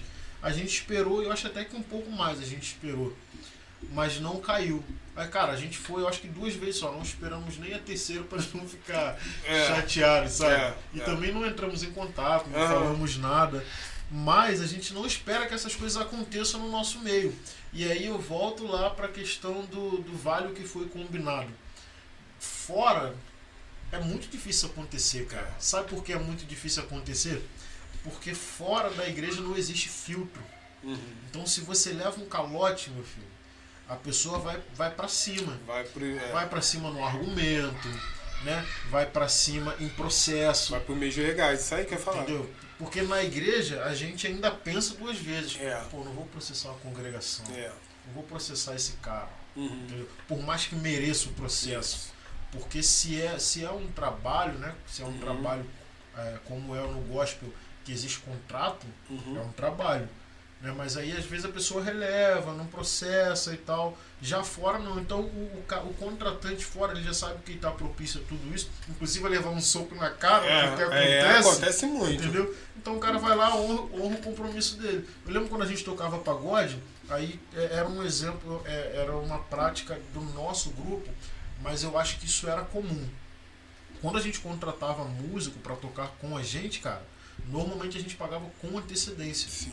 Né? Nós, nós éramos um grupo com cinco ou seis, cinco ou seis mais ou menos, né? Que era violão, cavaquinho e mais três ou quatro instrumentos de percussão e a voz. E o restante da banda, que era baixo, eh, guitarra, eh, bateria, saxofone, eram freelancers, Aham. né? Que a gente pagava. A gente pagava anteci... normalmente a gente pagava antecipado, porque o grupo funcionava, tinha um caixa ali reservado para isso. Mas isso não funciona no nosso meio, infelizmente, né? E aí começa a ter muita desvalorização e é um dos motivos pelo qual a gente tem um monte de músico na crente tocando no circular. Sim. O que não tem problema nenhum, Não, na não. minha opinião, Pra não tem problema nenhum. Mas se a gente tem músicos na igreja tocando no circular e se a igreja acha que isso é um problema, então ela tem que valorizar esse músico. É. Como é que a gente faz então para essa galera ficar aqui? É. Vamos parar de errar? Vamos parar de dar calote? Vamos pagar os caras, remunerar, porque são trabalhadores. E o justo, né? Entendeu? O meu ministério de louvor que tá me servindo aqui toda semana. O cara que chega lá com a guitarra dele de 5 mil reais, Uhum. 3 mil reais, 2 mil, não importa o valor. Isso. Entendeu? Mas eu, eu preciso honrar esse músico. Não para que eu não o perca, mas honrar por honrar mesmo, É. sabe? Pô, vou honrar o meu músico. E, e- eu vou te ser sincero, é, um, é, um, é algo que pra mim não vai ser prática aqui no nosso, Não, não. no nosso país. É aquela coisa da. Eu aprendi isso no quartel. A ordem ela convence, mas o exemplo ele arrasta. A, a, a, a, a, gente tem um, um- uma. Eu posso, eu, vamos dizer que um dia eu fosse pastor, eu também posso, er- poderia errar. Eu, eu às vezes me coloco assim, mas se eu fosse o pastor, também poderia errar início. Ah, mas se eu der, fizer isso aqui, investir nisso aqui, eu vou perder para investir nesse lado aqui, porque acontece muito, né? É um é um não, nós cremos no Deus que mantém a obra, mas até um certo ponto, Até né? um certo Porque a fé, às vezes, tudo do, dos líderes, né, no geral, hoje, não é a fé para isso ainda. Sabe? Aquela fé que você, Deus proverá. Ainda não é. A minha fé, eu, É, eu, eu acaba penso. sendo da boca pra fora, Deus É, proverá, né? eu pessoalmente, eu vou dizer por mim, eu também não, ainda Sim. não acredito que eu não Sim. tenho ainda essa fé É de, entregar totalmente, né? sabe, de falar, não, é a- Abraão ali com, com, com Isaac, é, o Senhor vai prover com a jacamão aqui levantada e meu filho aqui embaixo, e nada de, assim. de, de A poxa, mão tá chegando É, perto, perto. tá chegando perto e nada. Entendeu? E nada. Então, assim, isso acontece, é o ser humano, entendeu? Não, Deus vai prover e você fica ali. é, pô, mas se eu investir nesses meninos aqui, eu vou perder, sabe, por esse lado. Não é uma cultura. Às vezes a, a quem está assistindo pode estar falando, mas aí agora, para ser músico, vai ter que. pagar." Não é isso que a gente está Não, não é falando. isso. A questão não é o dinheiro. Não é isso que a gente tá, é, não é isso que a gente tá falando, mas é, é essa essa honra. Eu não- e eu não falo, a gente já conversou isso. Eu não falo só do músico, eu falo isso do do sonoplasta, eu falo isso do porteiro, eu falo isso da irmã da cantina. Uma pessoa que cozinha em casa que já é cansativo, ainda vai para a igreja cozinhar. Tu tá entendendo? Sempre tem aquele grupo de, de irmãs, né? Que é responsável por fazer aquele lanche lá pro pregador, pro músico Isso, convidado, né? isso, Tá se desprendendo, Tá se né? desprendendo. Chega mais cedo na É. igreja, sai mais tarde. É justo ela ter um Uberzinho para voltar para casa, é justo ela ter um, Justíssimo. um, um, um negocinho para ela poder comprar amanhã para Ou que receba dela. uma remuneração por estar fazendo sempre essa atividade também. Seria É legal justo, a igreja entendeu? pô, entrar na folha da, da, da- da igreja, é sabe? justo. O cara que tá ali na portaria, qualquer problema que acontecer, o primeiro impacto é, de, é com ele. Primeiro impacto é com ele, qualquer problema que acontecer. É o para-choque da igreja, né? Exato, entendeu? O, o zelador é justíssimo, ele está recebendo e receber bem por estar limpando ali a igreja, a secretário da igreja, sabe? São coisas que, é, ah, mas a minha igreja é pequena, beleza, paga, paga, paga de acordo com as condições da igreja, mas paga o o justo ali, o honesto, É. bate um papo com a galera, faz uma reunião com, com, com os diáconos e obreiros, sei lá, e conversa, eu não entendo muita burocracia, conversa, ó, gente, nós temos esses funcionários aqui, como é que a gente pode fazer? Exatamente. Essa, essa coisa de, ah, mas a minha igreja é pequena, isso não cola porque, no geral, todo ministério pequeno sonha em crescer. Isso, Né? Eu não sei se eu estou falando besteira, mas eu acho que sim. isso. Eu acho que todo ministério pequeno sonha em crescer, em aumentar ali a sua área, ir para um galpão, sei lá, Uhum. mas crescer. Só que para quem quer crescer, ela tem que ter uma mente de crescimento. E essa mente de crescimento ela passa pela valorização de todo mundo que está trabalhando naquele espaço. Cara, e Deus honra. Honra. Com toda certeza. É, é, é- é um. Você tem que ser. é, como, é, como é que eu posso dizer? É, é, prin- cara, é princípio de honra, Princípio não tem honra. outra palavra, entendeu? É você honra, sabe aquela coisa de quanto mais eu agradeço, mais coisas boas me acontecem. O princípio certo de honra, não é esse princípio que nós temos visto aí de você ter que Interesse. botar os pés de não sei quem. Isso. Falou alguma Não, coisa da, não. da Bíblia, você vai lá na cesta, que eu já vi isso. Exatamente, Bota não. lá numa cesta. Não. Não é esse princípio aí, É não. o coração e as atitudes no lugar Exatamente. certo, né? É. Fazendo de forma correta.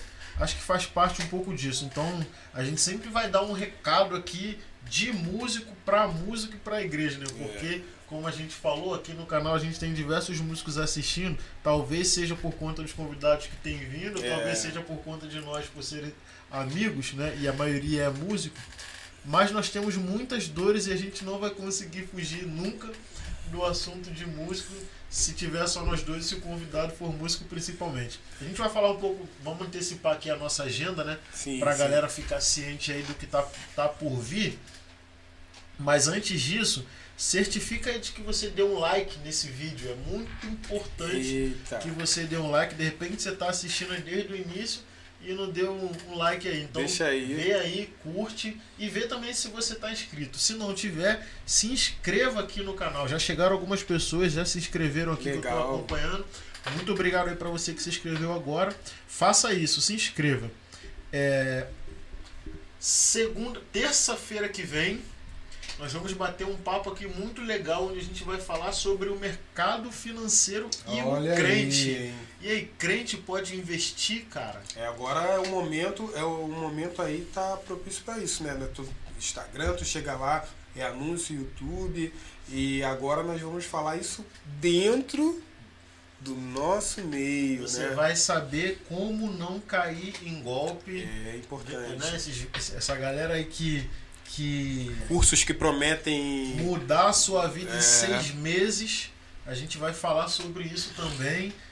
Pode ser que a gente fale aqui, tem, tem muito, muito tem se discutido na internet, cara, que, que criptomoeda é a marca da besta. Ih, caramba!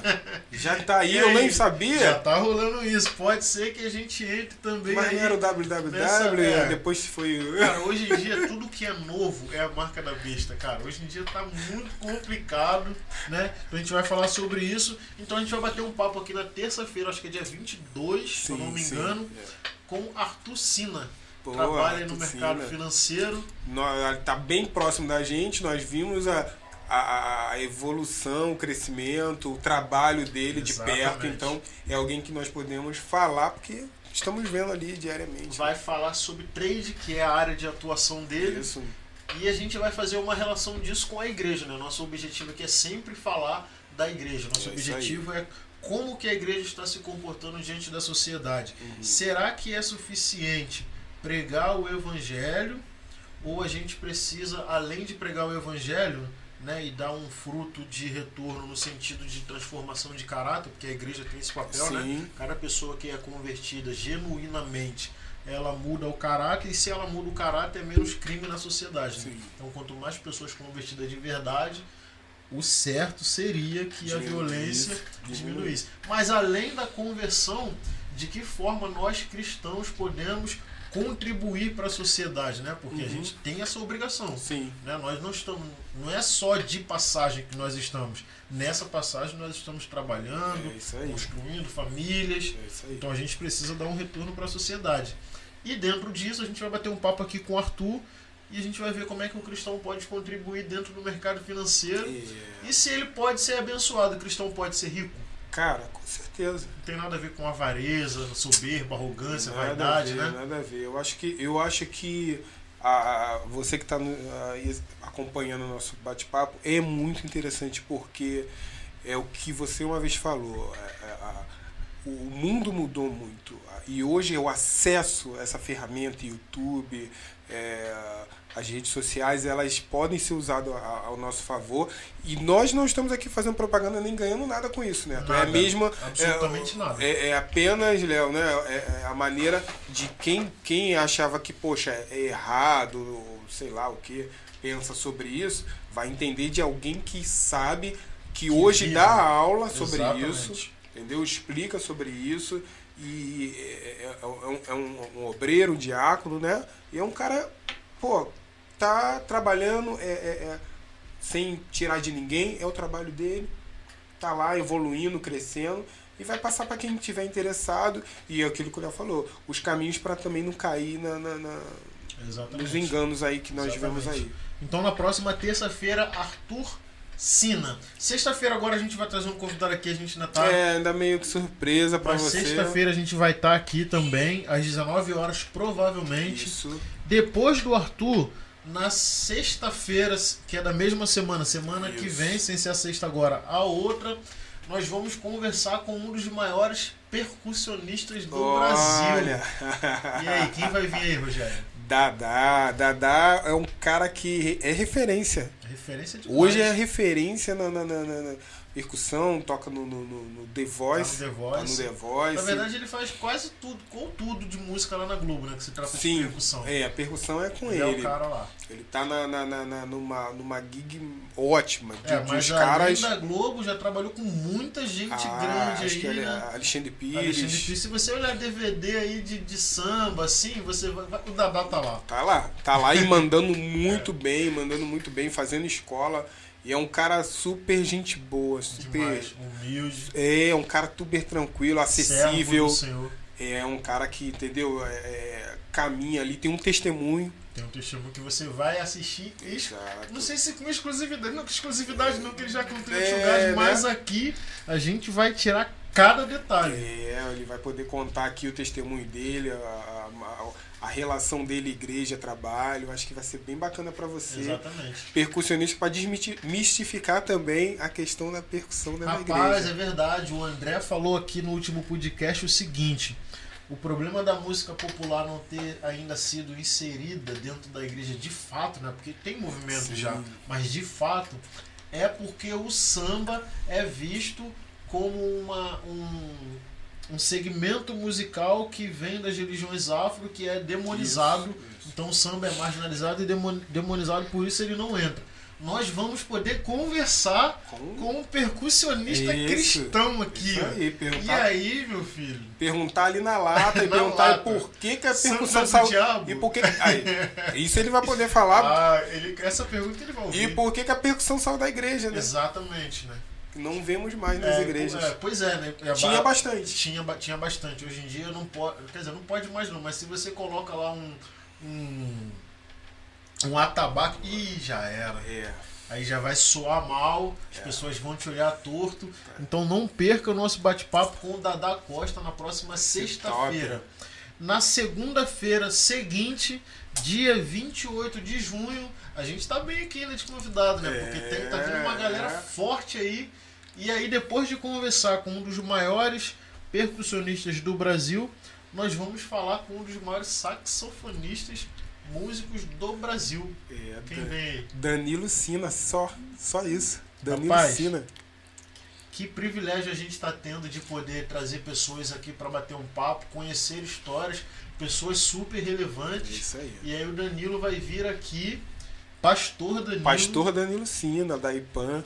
Pastor Danilo Sino também deve, deve ter, não, né? Tem grandes testemunhos para contar, Com certeza. mas o Danilo vai contar pra gente como é.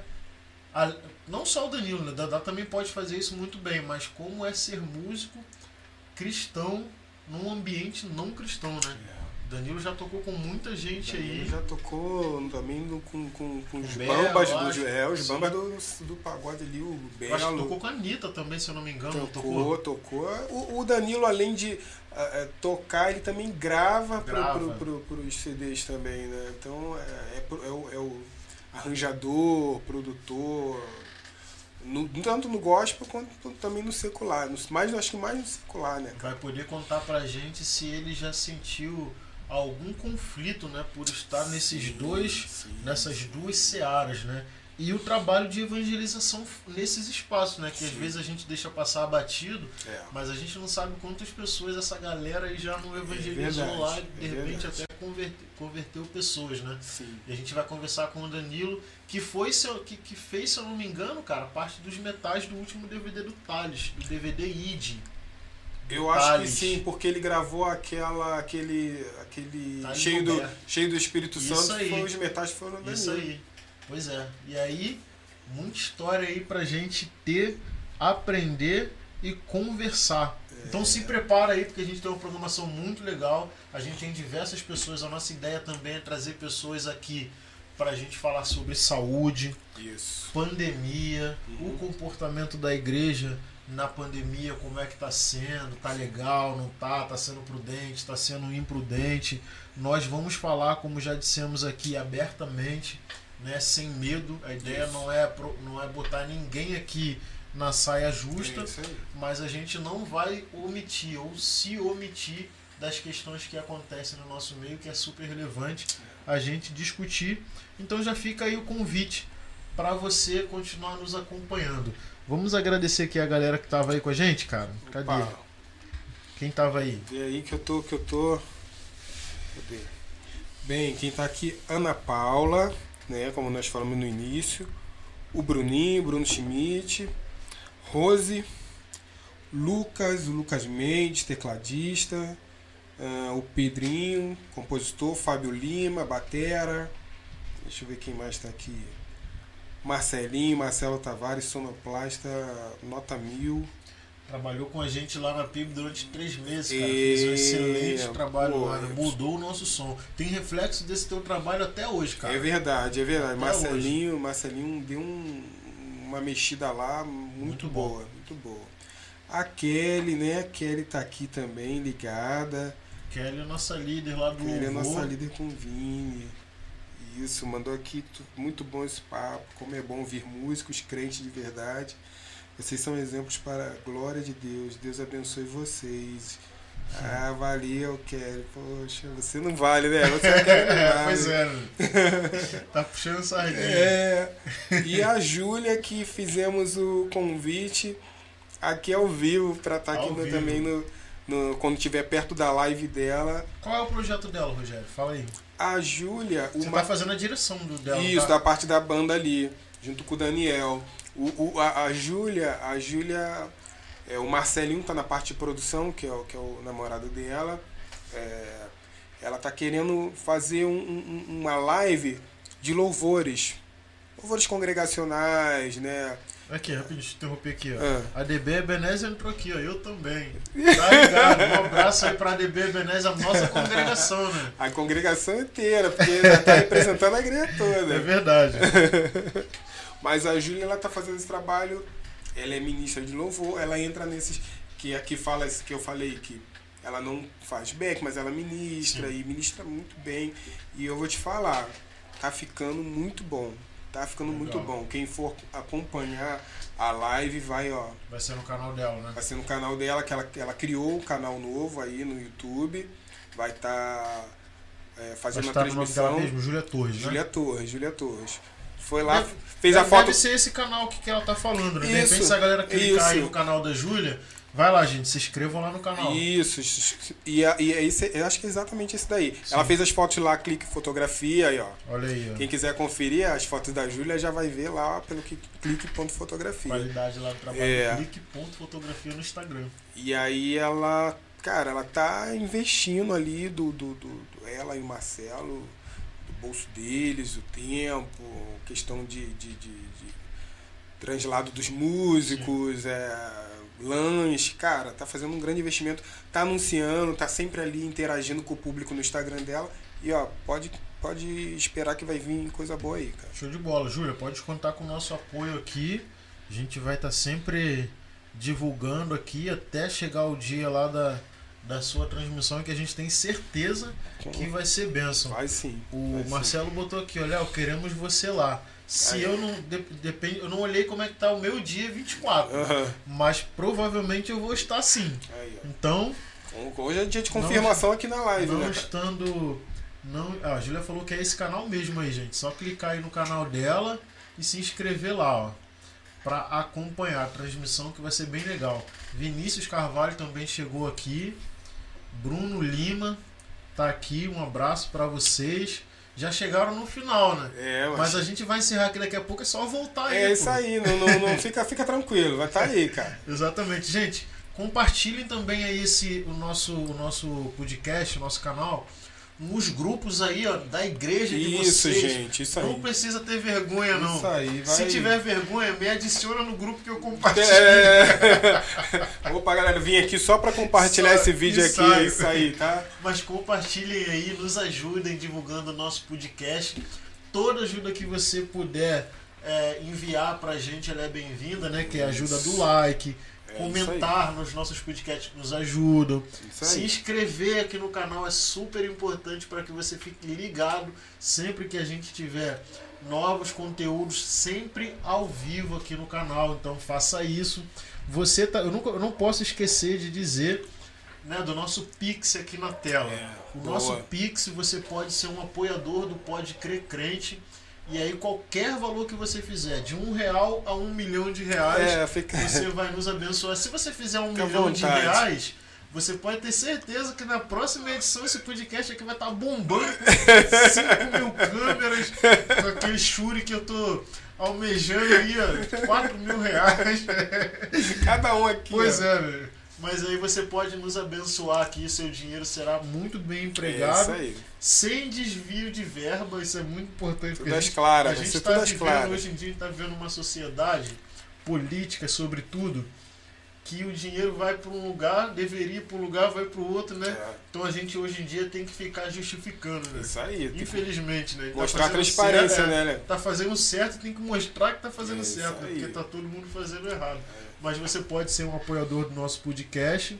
Se você quiser anunciar aqui, aproveitar o nosso Isso. espaço, aproveitar a nossa audiência, aqui na descrição desse vídeo tá lá o nosso e-mail, que é podecrercrente@gmail.com. Manda um e-mail pra gente, bota lá bem detalhadinho lá o que você quer, que a gente vai conversar e você vai ter o seu produto, seu trabalho sendo divulgado aqui durante todo o podcast aqui na tela. A gente vai Isso aí. falar sobre isso. Então, é isso, gente. Muito obrigado aí pra você que ficou aqui com a gente. Não importa Obrigado, se galera. você chegou no final, se É. você tá. Não importa. Muito obrigado. A gente tem um novo encontro ainda essa semana, então Isso é aí. importante que você se inscreva aqui no canal. E aí, Rogério? Cara, agradecer a, a todos que acompanharam, agradecer a oficina da Branca mais uma vez, né, Léo? Tá aqui, ó. Muito bem feito, trabalho muito bem feito, galera. Pode também pesquisar lá, arroba oficina ponto Da, Da. Ponto Branca. ponto branca lá no Instagram e, e você vai ver outros trabalhos lá. Então, é, acho que até para festas também, é, Ela faz casamento, tudo, ela faz e ó, o trabalho é de excelente qualidade e esse vai ser o nosso a nossa lembrancinha para nossos convidados, Todo mundo que entendeu? vier vai levar um desse aqui pra casa, É feito com exclusividade lá da oficina de arte da Branca. Em breve, se, se, se tudo caminhando tudo do jeito que a gente está aqui esperando, você também em casa vai receber um também, né, Léo? Exatamente. Olha aí, ó. Aí, ó, isso aí, Brevemente ó. a gente vai ter aqui um grupo de membros no canal. Cara, vai ser isso aí, vai ser camisa, né? A ideia é expandir e a gente aqui, ó, batendo esse papo aqui que você se tem se identificado, que tá sendo muito bacana, galera. Então é isso, gente. Até o nosso próximo podcast. Sigam a gente lá no nosso Instagram. Não falamos sobre isso. Pode crer crente. Pode crer Arroba crente. Pode crer crente lá no Instagram. É. Toda a nossa agenda é disponibilizada lá, então você vai saber com antecedência. Segue lá. Segue nosso Instagram pessoal. O meu é Léo Sobral, com dois A. Léo Sobral, com dois As. O meu é Rogério underline SNTSS. Só seguir lá a gente também nas redes sociais que você vai saber o que, que a gente pensa, o que, que a gente faz. E Rogério, e, inclusive a gente não falou, Rogério, da tua vida de pai de seis. Mas a gente, vai deixar aí pro é um, aí um pode, é um dia gente vai só pra gente falar sobre isso tem aí. seis filhos e a gente vai fazer um podcast exclusivo. Você que chora com, com meio com meio filho, com Eu, um eu filho. que choro com um, imagina chorar com seis.